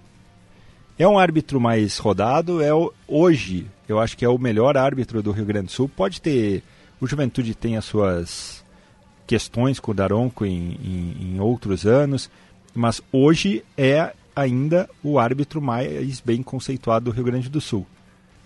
Ou, é- ou seria ele ou o Voaden. É o segundo jogo que ele vai apitar só, hein? É, porque ele estava pitando outras competições. Não, ele né? tava na Comebol fazendo o É. teste lá. Ele pode ser o mais conceituado hoje do Rio Grande do Sul, mas eu entendo que o Jean-Pierre é melhor que ele hoje. O silêncio concorda comigo. Pode repetir a frase? Eu entendo a frase do Maurício que ele é o mais conceituado do Rio Grande do Sul. É, ele tá tanto que ele tá ah, no Mas- jogo de Libertadores, jogo É. de Sul-Americana, é ele que vai. Mas eu entendo que o Jean-Pierre hoje é melhor do que ele. Tem ritmo de jogo, digamos assim. É, tá é. mais, Sim, tá. Exatamente. E foi muito bem quando apitou nesse gauchão, foi bem no- nos jogos. Mas enfim, é, é muito melhor ter o Daronco mesmo com as polêmicas que ele já se envolveu com Juventude e, enfim, com outras polêmicas no ano passado no Brasileirão, do que termos árbitros inexperientes ou árbitros que são já há um bom tempo apitando aí são ruins. Foi Juventude Inter? A... O próprio Daniel Nobre que apitou o Caju do ano passado não é árbitro de Caju. E ele vai Não, apitar não. o esportivo e Ipiranga. Voltou, né? Boa É tá- sorte tava ao lesionado. esportivo. Estava lesionado, É, exatamente. Boa sorte ao esportivo. Primeiro jogo É. também dele, É. voltando. Já Aí tu cai... não fala. Não, já cai num jogo que não era pra ele. Então fala aí, fala aí. tô acabei de falar. Tu acabou de criticar o Daronco, coitado que estava tava machucado. Não, ele Não, passou, não, passou ele no passou, teste. né? passou. Não, não passou no teste da Comebol, aí teve que fazer o teste da federação. Eu acho que é tudo comebol, meu. Não, depois ele fez o da federação. Ah, sim, é que É. daí tem que fazer um, Sim, tem que fazer o outro sim. também. Mas não, era, era um, um árbitro que não poderia estar num jogo tão importante já de cara, porque não tem ritmo nenhum, vinha lesionado, tudo mais. É. É, é verdade. Eu noto quando o Thiago traz a opinião que a Eu mesa. discordei do Maurício aqui. A mesa- Discorda dele aí. Tava qual mexendo parte? no celular aí. Qual- é Do eu- Daronco. Ele acha o Daronco o melhor árbitro do Brasil. Não, não. Aí está sendo infame. É o mais conceituado do Mais Rio Grande do Sul. conceituado do Rio Grande do Tá Sul. bom. Não, é o mais Melhor conceituado, árbitro. mas daí é pela história. Sim. Sim, assim como o Voaden é muito bem conceituado e hoje já não apita como ele apitava. É, Eu gostaria do GPR apitando o Caju. Eu acho também, que- tô contigo. Aí tu não fala que eu te, que eu te Mas o concordei. Jean-Pierre não estava na escala do Caju, né? É, era Voaden ou ou Daronco. e Daronco. No É. sorteio. Sim, sim, um sorteio que é, eu vi o sorteio lá, tu pega, é que já assim, ó, eles Já é põem pré-determinado. É, pré-determinado. Bolinha Daronco. Bolinha, não era, A, é dois. É. Bolinha 1 um e 2. Bolinha 1, um, Daronco, bolinha 2, fulano. Mexe no saco, tira a bola. É um ou dois. Sai. Dois, saiu dois. Aí Todos a lista toda a dois, lista já é. está definida. Então já é pré-determinado. Só tira ali a bolinha e vê quem é que saiu. Tanto que o Voaden, que não vai apitar o Caju, ele vai apitar um outro jogo, porque ele estava do outro lado da, Sim, Brasil de Pelotas. para apitar uma outra partida. Ele, ele saiu do Caju e caiu em Brasil de Pelotas e Avenida. Pra te ver, eu, eu- eu- né? Tudo É, e, e o curioso é que os principais árbitros, digamos assim, do Rio Grande do Sul, o Voaden, o Daronco, o Jean-Pierre, eles vão estar nos jogos do, do interior, né? Os dois árbitros mais jovens vão estar nos jogos da dupla Grenal. Porque, teoricamente, são jogos que não vão ter o mesmo impacto dos jogos do interior nessa rodada. Os jogos do interior tendem a ser mais decisivos. Pela, pela briga na parte de baixo da tabela, pela briga ali pela classificação. Então, surpreendentemente, eu diria, a federação agiu corretamente na, nessa definição de, dos principais árbitros para os jogos do interior. Que bom que vocês encontraram um acerto aí da federação, né? Porque nos últimos dias Ah, tá um em difícil. dez. Tá difícil, né? Tá difícil. Essa aí de trocar o jogo do Grêmio Pra sexta-feira não vem me, me Mas quando vê foi, foi pedido do- da Foi, segurança. foi, não, quando Mas vê não foi. Então, então Foi. a federação não queria Não, Thiago Nunes, mudar. é, é uma coisa tão óbvia, tão óbvia quando tu vai no banheiro e tu vai fazer cocô, tu faz sentado. É tão óbvio. Não Ah, tem é não- sentado que se faz? Ah, valeu, não sabia. Sempre de pé. Não, mas olha aqui, olha que ponto, que ponto nós chegamos. Tu tem que remarcar o jogo. Mas é óbvio, tinha Por- jogo em São Não, Leopoldo e em porque- Porto Alegre. porque- As torcidas vão se encontrar, Ah, Thiago, é eles óbvio. não podem se ver no Transurb. Exato, mas é óbvio, não Que marca. ponto chegamos? Não, aí é outra discussão também. Acho que é um absurdo isso. As pessoas têm que Não, conviver vamos civilizadamente. tirar o jogo porque os torcedores, a gente parece que, que, é, que é a é guerra. torcida única. Mas aí que tá. Mas não adianta ser a torcida única, porque um time ia jogar em São Leopoldo, outro em Porto Alegre, eles não podem se encontrar no, no, no Transurb. Não, não, eu tô, eu, eu tô sat- eh, Ou sendo não tem, não, irônico. tem, não tem torcida em nenhum estádio, É, então. eu tô sendo irônico porque eu, eu acho que a dupla Grenal vai ter que jogar sem torcida no, Isso no é- é, é a falência, a falência do isso, tá- sistema. Mas isso tá não errado. adianta discutir, Thiago. Não vai mudar. Os caras vão brigar de qualquer jeito. Não tem segurança Então, a que federação resolva. não ia mudar, quem ia mudar era Não, o... Não, Thiago. Quando, quando, Ah. quando o jogo do Grêmio, o jogo do Grêmio inicialmente era domingo. O jogo passa para o sábado por causa do carnaval e porque a polícia ah, não ia ter efetivo para os dois eventos. Não, não, não. É porque o Grêmio joga a Copa do Brasil semana que vem, não é? Não, era também por esse. As duas coisas. É, as duas É, coisas. As duas tá. coisas. Porque o Grêmio é quarta-feira. É que o Então, carnaval lá em Porto Alegre é, é lá no Grenal. No, no final de semana do Grenal, lá do dia 5. Ah, então o Grenal que mudou, tá certo. Isso, é, Tô, tô é. confundindo as, as situações. Depois é a federação só que confunde. Mas como o Grêmio, é, então é, é o Grêmio da Copa do Brasil nessa rodada, passou pro teria que ser antecipado. Já se sabia o horário do, do jogo do Inter, já sabia o local. Exato. Por que, que a federação de imediato já não botou para sexta-feira? Por quê? Porque não, Por não, quê? não consegue entender o Porque seu achou, próprio porque regulamento. achou que os órgãos de segurança Iam dar ok. Iam dar ok. Mas por que, que não pegou o telefone aqui? Ó, comandante, tem jogo lá em São Leopoldo Ah, e Porto não é o Alegre. papel, né? Ah, não, Não, é mas- papel. É o meu papel aqui Ah, sentado aí, no agora a programa. federação vai ter que ficar ligando pro Mas é comandante da óbvio, brigada é- ela- eu posso é- fazer o jogo? É ela que organiza o campeonato, ela depende da segurança, Eu, Thiago eu Nunes. vou lembrar o ano passado, teve dois jogos da dupla Caju no mesmo dia aqui. Teve um jogo do Caxias, eu acho que de tarde, às três, e tinha um jogo do Juventude às oito ou às nove. E aí teve que a- as direções dos clubes entrar em contato com a, com a Brigada Militar, se ó, ok, fazer dois jogos na cidade no, no mesmo dia. É, é uma questão básica do, do clube e da federação.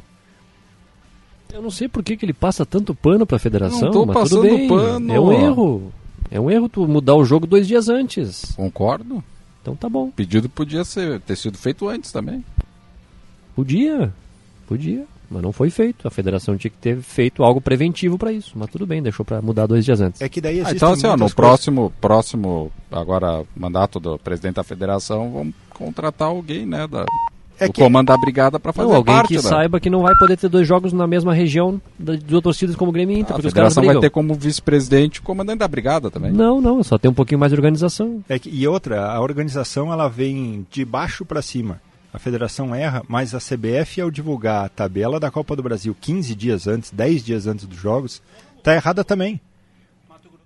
E daí coloca o, o jogo do ah, o, o jogo do Grêmio muito próximo a uma data. O jogo do Juventude teve que fazer toda a tabela do Gauchão, boa parte dela foi alterada por conta dos jogos da Copa do Brasil. Jogo do Brasil de Pelotas, jogo do Ipiranga, agora os jogos do, do Juventude e do Grêmio. Então, se a tabela da, da Copa do Brasil sai antes, a do Gauchão consegue se organizar antes. Mas o futebol brasileiro continua, pensa em fazer liga, pensa em. Só continua muito desorganizado, né? Ah, fica tudo nessa situação. Se o torcedor do. do, do- sei lá qual, qual, qual time for, se organiza para fazer uma. Ah, eu quero assistir, eu quero assistir o Caju. Dez dias atrás, vou lá, compro, moro em outra cidade, compro o ingresso para assistir o jogo no domingo. E segunda tem que trabalhar. E segunda tem que trabalhar. Já não dá mais para ir. Não, não tem como fazer um planejamento mínimo.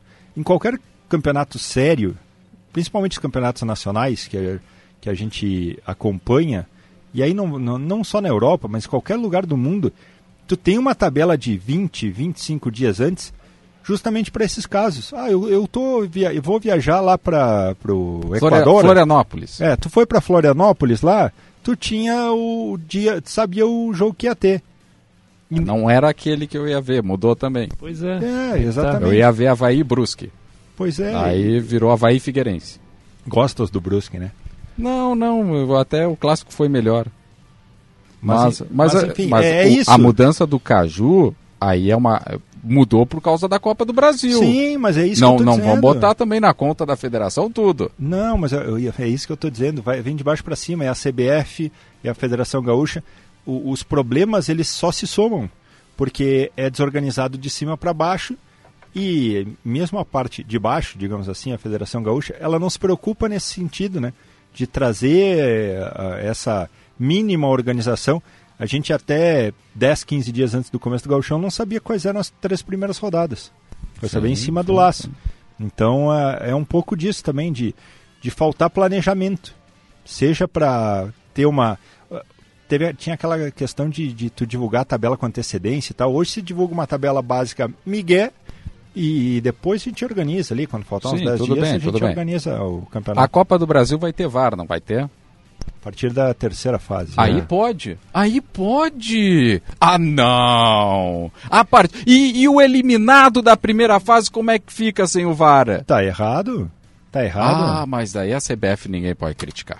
Como que não? O Maurício acabou de criticar Tá a CBF aqui. Mas tá errado, mas tá errado. Passou. Vamos Tá- lá, vamos pra não, próxima. tá errado. Tem que ter ou toda a competição Não, a gente nada. pode fazer aqui toda semana um programa para É. debater os problemas da CBF. A gente Não, está porque- falando da federação porque, porque nós estamos falando do A, gauchão. a CBF faz, a federação faz.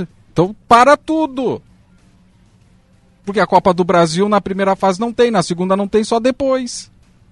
Não deveria ter nenhum. Ah, bom. Ou em todos. Pois é. Não, mas o problema é ter no Caju. Não, mas é que é o, eu vou te dar um ponto que é menos pior. Na Copa do Brasil, como tu citou, na primeira e segunda fase tem um erro, pode ser crucial e eliminar algum time. Mas dentro da mesma fase não tem esse, essa discrepância. Ah, mas aí tu, tu tá pegando, tu parece eu comprando coisa na internet. Aí tu começa a botar ali, ó, fora isso, fora aquilo, fora isso, vai, vai delimitando o tema. se, se tu me dissesse, ah, o, o, o Gauchão só vai ter VAR na semifinal e final.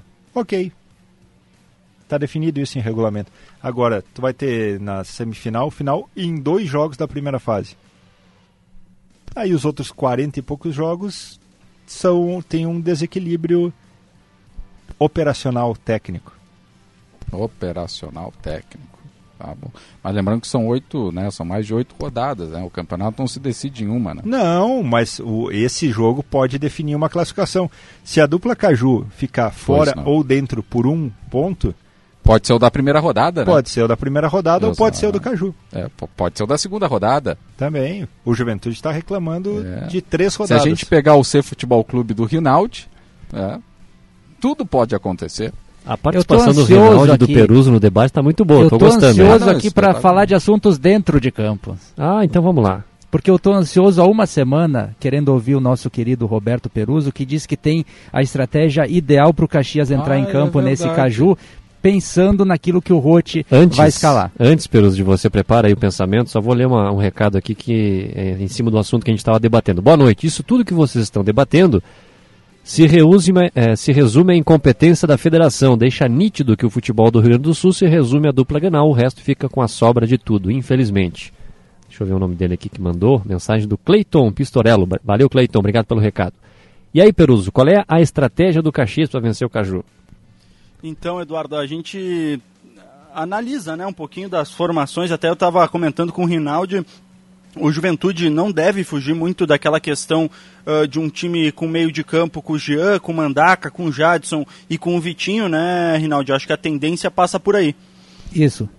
Dentro disso, eu acredito que o, que o Caxias deve manter, pelo menos espelhar a primeira posição do meio de campo com o Marlon no- fazendo uma função semelhante à do Jean, um pouquinho na frente o Guedes, esse o meio de campo. Ah, o sistema defensivo deve se manter o mesmo com com a presença do Ricardo e do Dirceu, dos laterais também, e a partir dali eu iria com uma formação que tivesse num lado do campo o, por exemplo, o Jean Dias, que esteve aqui, que puxasse mais esse jogo para o centro em vez de buscar profundidade. E no outro lado, eu teria uma opção, uh, não o Bustamante, mas um jogador mais agudo.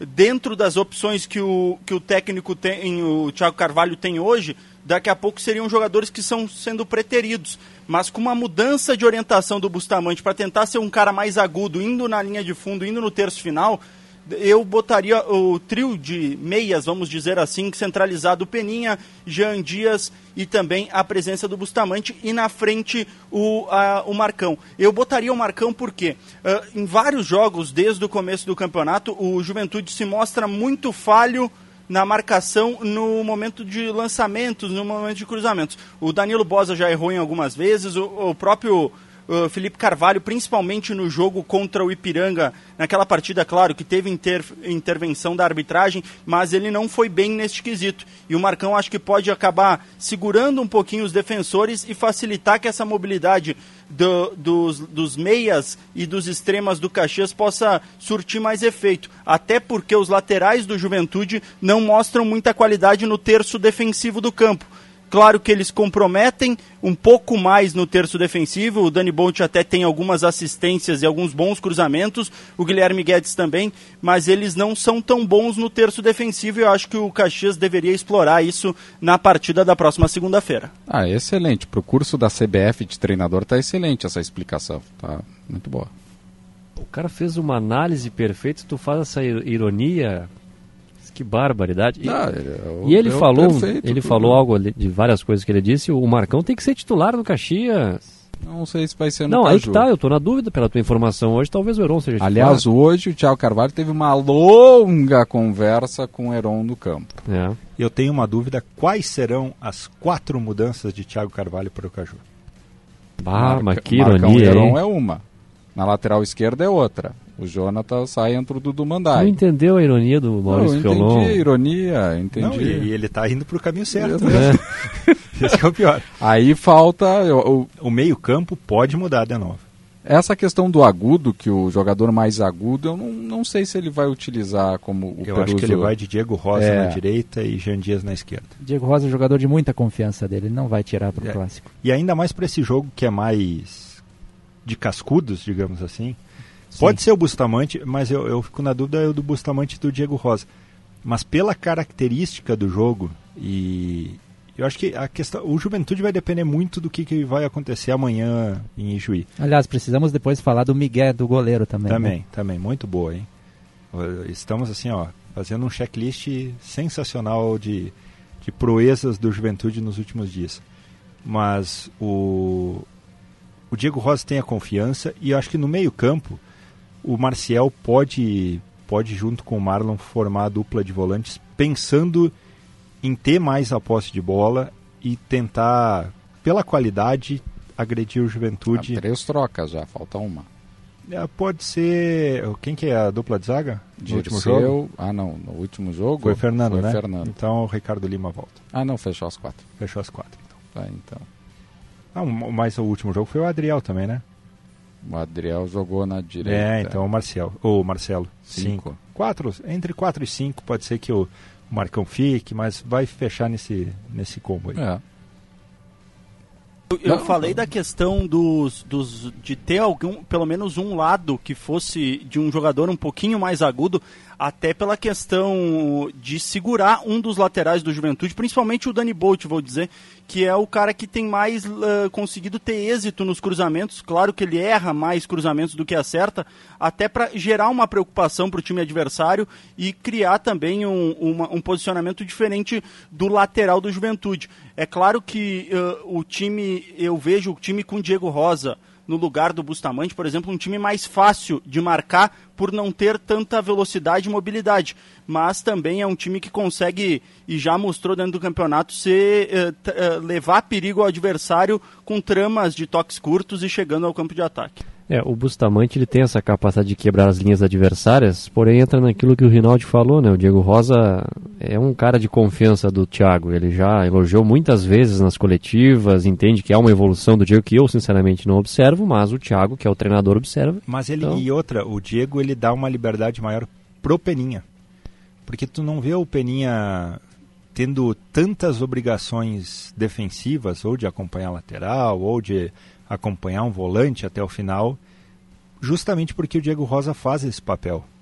E eu acho que quando tu tem o Bustamante em campo, o Bustamante ele não vai conseguir entregar por tanto tempo essa mesma situação.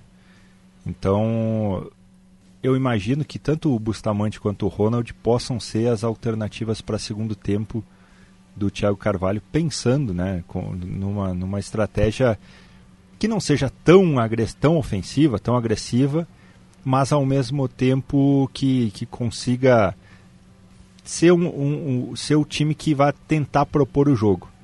Eu acho que vai ser um, um confronto tático interessante em o Juventude principalmente mantendo a sua, a sua ideia, seja com o Vitinho, seja com o Fernando Boldrin voltando, mas tendo essa, essa estratégia de, de jogar com três volantes, mas liberando o Mandaca, liberando o Jadson, tende a, a passar também pra, por, essa, por esse setor, pelo meio campo, um, um, um time que vai, vai conseguir ter vantagem nesse, nesse confronto do Centenário. O, o Peruso, Peruso trouxe uma análise tática. Eu, parece que eu fui irônico, mas não foi essa a intenção. Né? Ele tem esse lado que ele gosta muito da análise tática. Ele analisou o Caxias. Ah, tá passando pano. Não, tá ele... o pano dele hoje vai sair sujo aqui do programa, ah, tanto pano que ele passou. É, 3 por 10 para ti. É, é, é, o seguinte, ó, ele analisou o Caxias em função do Juventude, né, Peruso? Formação do Caxias. Isso, isso para gerar um pouco de desequilíbrio no Juventude, até porque o, eu vejo um, um, time mais lento no meio de campo, ah, daqui a ah, pouco tá. vai facilitar a marcação do Juventude. Mas quem é que vai se adaptar mais, ao, o Caxias ao Juventude ou o Juventude ao Caxias? É uma boa questão. Eu acredito que pelo, pelo jeito de jogar, eu vejo que o Juventude vai ter que se adaptar mais, porque porque o Juventude, uh, em vários momentos, uh, claro, vai jogar fora de casa, eu acho que esse é o primeiro ponto. E o Juventude vai ter que se adaptar, principalmente uh, vendo esse meio de campo do Caxias que nas últimas rodadas o Juventude enfrentou times que, propor, que proporam um pouco mais o jogo, mas nenhum ao ponto do estilo do Caxias, que é um time que propõe muito e até mostrou isso contra Grêmio Internacional. Eu acho que o Juventude vai ter que ajustar um pouquinho mais a questão uh, defensiva, até sendo um pouco mais compacto na hora, de marca, na hora da marcação, para conseguir neutralizar o, Caxias e depois sim pensar em jogar, principalmente nos contra-ataques. Respondida a tua questão? Sim, sim, sim. Não.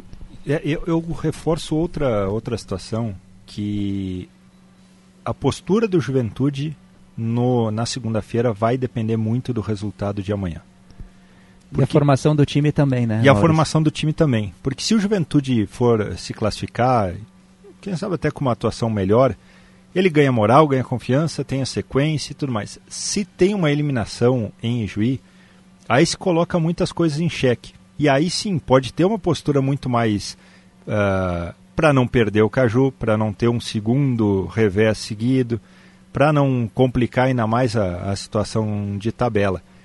Mas em vencendo ou se classificando de uma forma tranquila em Juí, eu acho que pode sim ter uma, uma sequência dessa, dessa formatação de juventude um pouco mais organizado e o que hoje me chama mais atenção, assim, vendo os dois times, é que o Caxias tem um coletivo mais forte. Não tem uma. O, o Peninha é um jogador que tem chamado a atenção, mesmo tendo jogado menos jogos, mas o Caxias é coletivamente hoje uma melhor equipe. Mas o Juventude tem duas peças que podem fazer muito a diferença. E eu acho que isso o Caxias ainda não tem. Nesse patamar de Rodrigo Rodrigues e do Mandaca. E, e pode passar também por aí a estratégia do Thiago Carvalho. Em uh, fazendo o Mandaca jogar menos, por exemplo, no meio-campo, o Caxias tem muito mais chance de, de, de, sair vitorioso. Então pode passar também por, por uma estratégia uh, tática diferente ou de uh, não sei, talvez botando o, o, o Marcial mais colado com o Mandaca, ou colocando o Vini Guedes para ser um, um, jogador mais próximo para encorpar mais o meio-campo. Isso tudo pode ser pensado pelo técnico do Caxias para aproveitar não só uh, para não só para fechar esse, esses principais jogadores do Juventude, mas também para aproveitar o, o, os pontos fracos do que o Juventude tem mostrado até agora, principalmente nas duas laterais, com o Guilherme Guedes e o Dani Bolt na marcação. Sobre Juventude, Eduardo Costa. O senhor É, tu- o esteve... senhor Tem gol, vai, hein? Tem gol, hein? Tem gol? Obrigado tem por me vinheta, interromper pela Lentino? milésima vez, Thiago. É, ele, só- ele faz só pra interromper o, o Não, Rafael. tem, já tem a informação. Então- Ah, entrou! É gol! A bola entrou! De quem? Do São Francisco, 1x0 em cima do Ipiranga. Ih, rapaz. É. Agora não interrompa o Rinaldi que eu quero ouvi-lo, por favor. ele Não, fala tá. pouco no debate, quando fala, tu interrompe. Você teve Pô. a oportunidade, Eduardo Aham. Costa, de acompanhar a entrevista do técnico Celso Rotti após a vitória sobre o Aimoré. Sim. O que, que ele disse para ti quando você perguntou sobre a situação dos lesionados? Que Zé Marcos e Boldrin estão quase prontos, Sim. em breve estão à disposição, e que Pegorari vai precisar de mais dois jogos, pelo menos, para voltar. Não é grave, mas em dois jogos Tá. ele volta. Ou ok? seja, não, não teve nenhum jogo depois da entrevista. Exatamente. Tá. Os dois jogos seguintes seriam São Luís amanhã pela Copa do Brasil e o Clássico Caju na segunda-feira. Sim. Hoje, no início da tarde, recebo a seguinte informação: Juventude treinou pela manhã, viajou para Ijuí e Pegorari estaria nessa lista. Uhum. E Zé Marcos e Boldrin, não. Tá. Juventude não confirmou durante toda a tarde. Agora, no final da noite, já em Ijuí, Aham. recebo a informação oficial de que Pegorari está de fato em Ijuí. Perfeito. Eu pergunto, para que Tá, esse tá mistério é uma envolvendo coisa. o goleiro? Para quê? Está é uma coisa, jogar é outra. Mas tu foi a passeio, então. É, porque o cara viajou, vai, vai passear em, em Juí? Ele pode ser Luís. reserva? Pode, mas se o goleiro que era o titular até outro dia. Não, o, o ponto mas não, é vamos se... o- esperar Não, a não, não, não, não, não, para, para, para. O ponto pra- não é isso. O, o ponto é o seguinte, eu sei onde é Não que é o a Rinaldi... questão da titularidade. Não é a questão se viajou... É mais uma atitude. É, são várias atitudes no Juventude que ultimamente são muito ruins. Não tem entrevista no dia a dia, só o treinador fala, é, não tem treino aberto para imprensa, aí pede uma foto é, do treinamento, não tem, a assessoria não fez. Então, tipo, são várias coisas assim que estão. Tá muito ruim o trabalho no Juventude. Tá muito ruim, tem que melhorar. Não dá. Não dá. É a comunicação, e não é a comunicação com a imprensa, é a comunicação com o torcedor. Exato. Porque ah, é por meio da imprensa que o torcedor se informa sobre o clube, que vai sab querer saber sobre o jogo. E aí, se no dia do jogo, ah, sai lá a informação, ah, o Pegorari não viajou. E daí vai aparecer amanhã na TV, ah, o Pegorari está jogando. Pô, a imprensa está mal informada.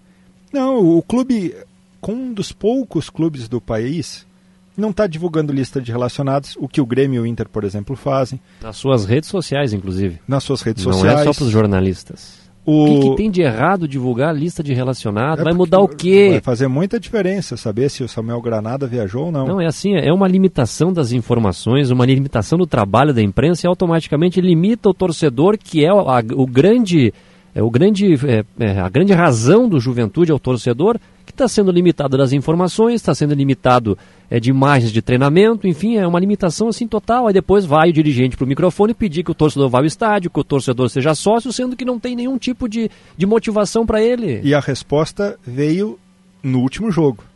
Tinha mais gente no jogo do Caxias Basquete no- do que no do Juventude. E isso é, é um sinal, é um sinal duplo.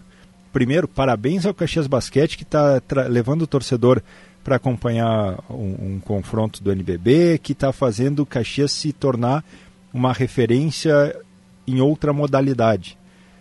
E parabéns para a direção do Juventude que está conseguindo afastar o seu torcedor. Ah, mas também era Juventude aí Moré nove e meia da noite, né? Tu não, queria tudo cinco bem, mil tudo pessoas no Não, não, estádio. Tá, Thiago, mas não desvirtua, não desvirtua com fé porque tu concorda com tudo isso que a gente estava falando aqui. Não, é menor, só que também não. Não, não, a vai- discussão não é essa, Tiago. A discussão é o trabalho que tá ruim, tá sendo mal, tá, tá muito limitado para todo mundo. Essa é a discussão. Não é questão se a Imoré e Juventude foi 9,5 ou se o basquete foi tal horário e foi contra o Flamengo. Tudo bem, eu concordo contigo, mas o ponto não é esse. O ponto é a limitação do trabalho.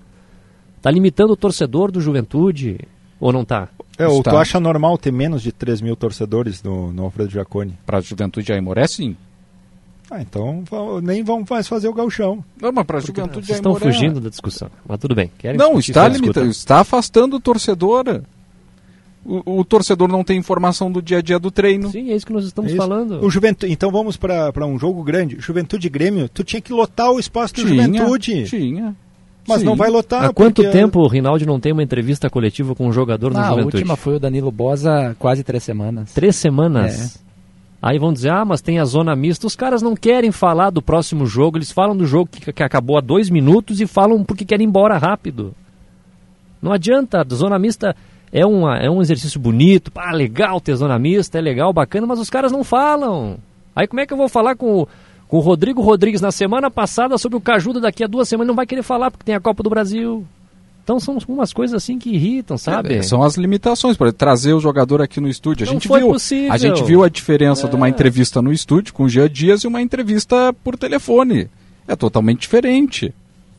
A já gente foi até brinca falado. do Caxias é até demais, né? Todo dia tem alguém falando, é, É. muito bom isso. A diferença é gritante, né? Mas tudo bem, né? É que, é que o Juventude começa a se fechar de, mane de uma maneira que não é apropriada para trazer esse torcedor para o lado dele. Em 2000, desculpa, Reinaldo, em 2019, quando Oswaldo Pioner e Walter Dalzotto Júnior assumiram o departamento de futebol e a presidência do Juventude, a primeira atitude deles foram trazer a imprensa e dizer, ó, a partir de agora, a relação que estava um pouco conturbada da imprensa com o Juventude vai ser melhor, porque automaticamente isso vai ser levado para o torcedor, o torcedor vai ter mais notícia, vai ter mais informação, e nunca se furtaram de atender a imprensa, assim como os atuais dirigentes. Porém, hoje a gente não consegue fazer entrevista com o jogador, não consegue assistir treinamento, não tem foto do treino, é um monte de coisa assim, limitações pequenininhas que tu junta, não tem nada. É isso. É isso e, claro, isso não vai definir resultado de campo. O pior de tudo é que a gente sabe que o Fábio assumiu aqui, é o, é o- é o Celso que limita tudo isso. Ele falou abertamente. Abertamente. O Celso não quer que dê entrevista no dia a dia, mas o Celso tem que se preocupar com o time dentro de campo, não se os caras dão entrevista ou não. E sabe o que é pior? porque tem a questão da Maurício, hierarquia também, né? A gente vai torcer muito para a classificação do Juventude, a gente quer o bem dos nossos times, mas isso vai dar mais razão ainda para dizer, ó, o trabalho está no caminho certo, eles não estão entendendo que a mensagem está sendo passada errada. Porque não está Exato. sendo passada, na verdade. É isso, é isso. E, e, e tá errado quando, quando o Fábio vem aqui e diz ah, é o Celso que impõe essas questões. O clube é muito maior do que um técnico. O clube é maior do que os dirigentes que estão nele. Mas dentro dessa hierarquia, o Fábio tem que chegar e dizer pro técnico, olha, nós temos que ter duas entrevistas por semana. Como foi acordado lá no começo do gauchão. Até porque atrás E dos jogadores tem um banner com vários patrocinadores que não Isso. aparece há muito tempo, só quando o Celso dá entrevista, porque é só o Celso Rotti que dá entrevista no Juventude. É só quando ele aparece que aparecem os, os, os É, patrocinadores. e as entrevistas não são boas, né? É pior ainda, passa uma, uma imagem ruim do clube. Porque é só ele que fala, o torcedor não concorda, mas enfim, tá e tudo certo no E o Juventude. torcedor, e o torcedor ah, pode até, ah, não, mas o torcedor se preocupa com o campo. É só olhar as redes sociais para ver se o torcedor está tá satisfeito com isso também. Porque o próprio torcedor diz, não, tem muito videozinho no, no Instagram, nas redes sociais, tem ah, os jogadores chegando no treino, chegando para o jogo, mas eles querem ouvir os jogadores, eles querem ouvir os dirigentes, eles querem ouvir o treinador sobre o momento do clube. E no momento em que eles não têm essa resposta, vai ficar só aquela questão de, olha, o time está assim, assim, assado dentro de campo, e enquanto não tiver um resultado muito acima do- da média, vai ficar essa relação estremecida e vai ter torcedor dizendo, não, eu só volto para o Jacone quando o Juventude tiver em ó, uma outra situação. Querem falar mais alguma coisa? Não, já foi. Temos cinco tudo. minutos de, de programa ainda. É, o bom seria falar do futebol mesmo, né? É, mas, mas tá infelizmente difícil, tá, tá difícil. Não, e, tá e- difícil. e falando de futebol e falando do, a gente falou ah, algumas questões do jogo de, de segunda-feira, mas do jogo de amanhã, que vai ter transmissão do futebol da Gaúcha, importante ressaltar, Rafael Rinaldi vai estar lá em Juí, ah, o Juventude que se atente. Porque se o Juventude entrar com a situação, ah, podemos jogar pelo empate, o, se o Celso Rotti optar por uma formação muito mais cautelosa, vamos esperar o São Luís, para ser surpreendido num confronto único, é dois toques. Está aí o Cuiabá para exemplo, Londrina já, já caiu também hoje. Chape ontem. A Chape ontem. Então, todos os times de Série B que daqui a pouco entraram com a vantagem já ficaram pelo caminho. Então, o Juventude é um confronto regional, é um confronto que tem uma certa eh, rivalidade por serem dois times gaúchos que já se conhecem. O Fabiano Daitz, a gente sabe como é que é o, é o trabalho dele, muita marcação, muita intensidade, e ele vai fazer o time do São Luís jogar como fosse uma final de campeonato brasileiro. O Juventude, se ele entrar um pouco menos competitivo ou só competitivo, sem querer jogar, ele pode ser surpreendido. Então o Juventude tem que repetir alguns bons momentos que teve nesse, nesse início de temporada e não só ir para uh, não, não perder, mas ir também para tentar se impor como um time de mais qualidade que é em relação ao São Luís. O torcedor também chega um momento. Eu acompanhei depois as redes sociais do próprio Juventude ali do empate com o São José. O torcedor ali já estava com a paciência no limite de novo, pedindo inclusive a saída do, do treinador. O torcedor quer ver um mínimo de evolução, um mínimo de evolução de um Juventude que é superior às outras equipes do interior. Porque é uma dificuldade para atacar, para ter uma jogada construída, Ele não quer ver um né? Juventude Aimoré com Aimoré atacando o Juventude em pleno Dando Jacone. Em determinados momentos. Exato. É o Juventude que está numa Série B e tem que se impor em casa. E, e, outra, o próprio torcedor fala isso, né? Tem boas peças, né? O Mandak é um, é um, é um, um ótimo Grande jogador. achado. Tem um meio campo bom. Tem, tem a, o Vitinho tem, pode até oscilar, mas é um bom meio-campista. O Rodrigo Rodrigues é um 9 que o Juventude não tinha o ano passado. Só que tu tem que fazer isso se tornar um time coletivamente forte. E o Juventude ainda oscila demais. Ele tem alguns lampejos de bom futebol, mas tem muitos momentos de, de um time que ainda não tem confiança, de um time que ainda não se encontrou nesse ano. Em condições, vocês escalariam Pegorari ou Thiago Couto para fechar? Thiago. Difícil, né? É difícil. É difícil. É difícil. Eu acho que daria uma continuidade pro Thiago, porque o Pegorari eu já conheço. É. Não Eu- dá para avaliar o goleiro em dois jogos. Por isso que ele quer colocar no terceiro. Sim. Para poder avaliar. Na votação eu iria com o Thiago, mas acho que o Celso E Rotti de- vai com o Pegorari. Tá, e daí depois, vamos supor que jogue o Thiago, daí tu vai voltar com o Pegorari no Caju? Vai depender do jogo dele também amanhã. Bom, mas daí se tu vai tirar um porque foi mal num jogo, Mas o se ele Juventude for bem, não vai não tem ter como time, tirar. só vai ficar o Mandak e o RR. Tá bom? Vocês querem seguir discutindo depois do programa? Tá bom, pode seguir. Não, não, porque eu já tenho hora marcada. Opa, Com muito quem, com bem. quem, com quem? Valeu, pessoal! Vamos ficando por aqui com o Show dos Esportes. Um abraço pro Luiz do bairro Lourdes, que concorda com o VAR. Um abraço também aqui pro nosso querido amigo Roberto Gali, tá ligado conosco. Obrigado pelo recado, pela audiência. A gente fica por aqui. Amanhã tem Futebol da Gaúcha, transmissão de Juventude São Luís, São Luís e Juventude. A todos uma boa noite. Tchau!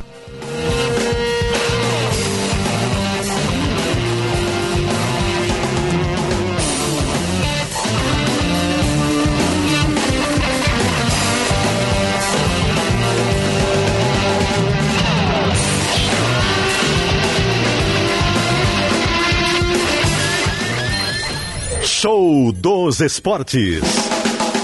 Futebol e bom humor nas noites da Gaúcha. Parceria Almo Incorporadora.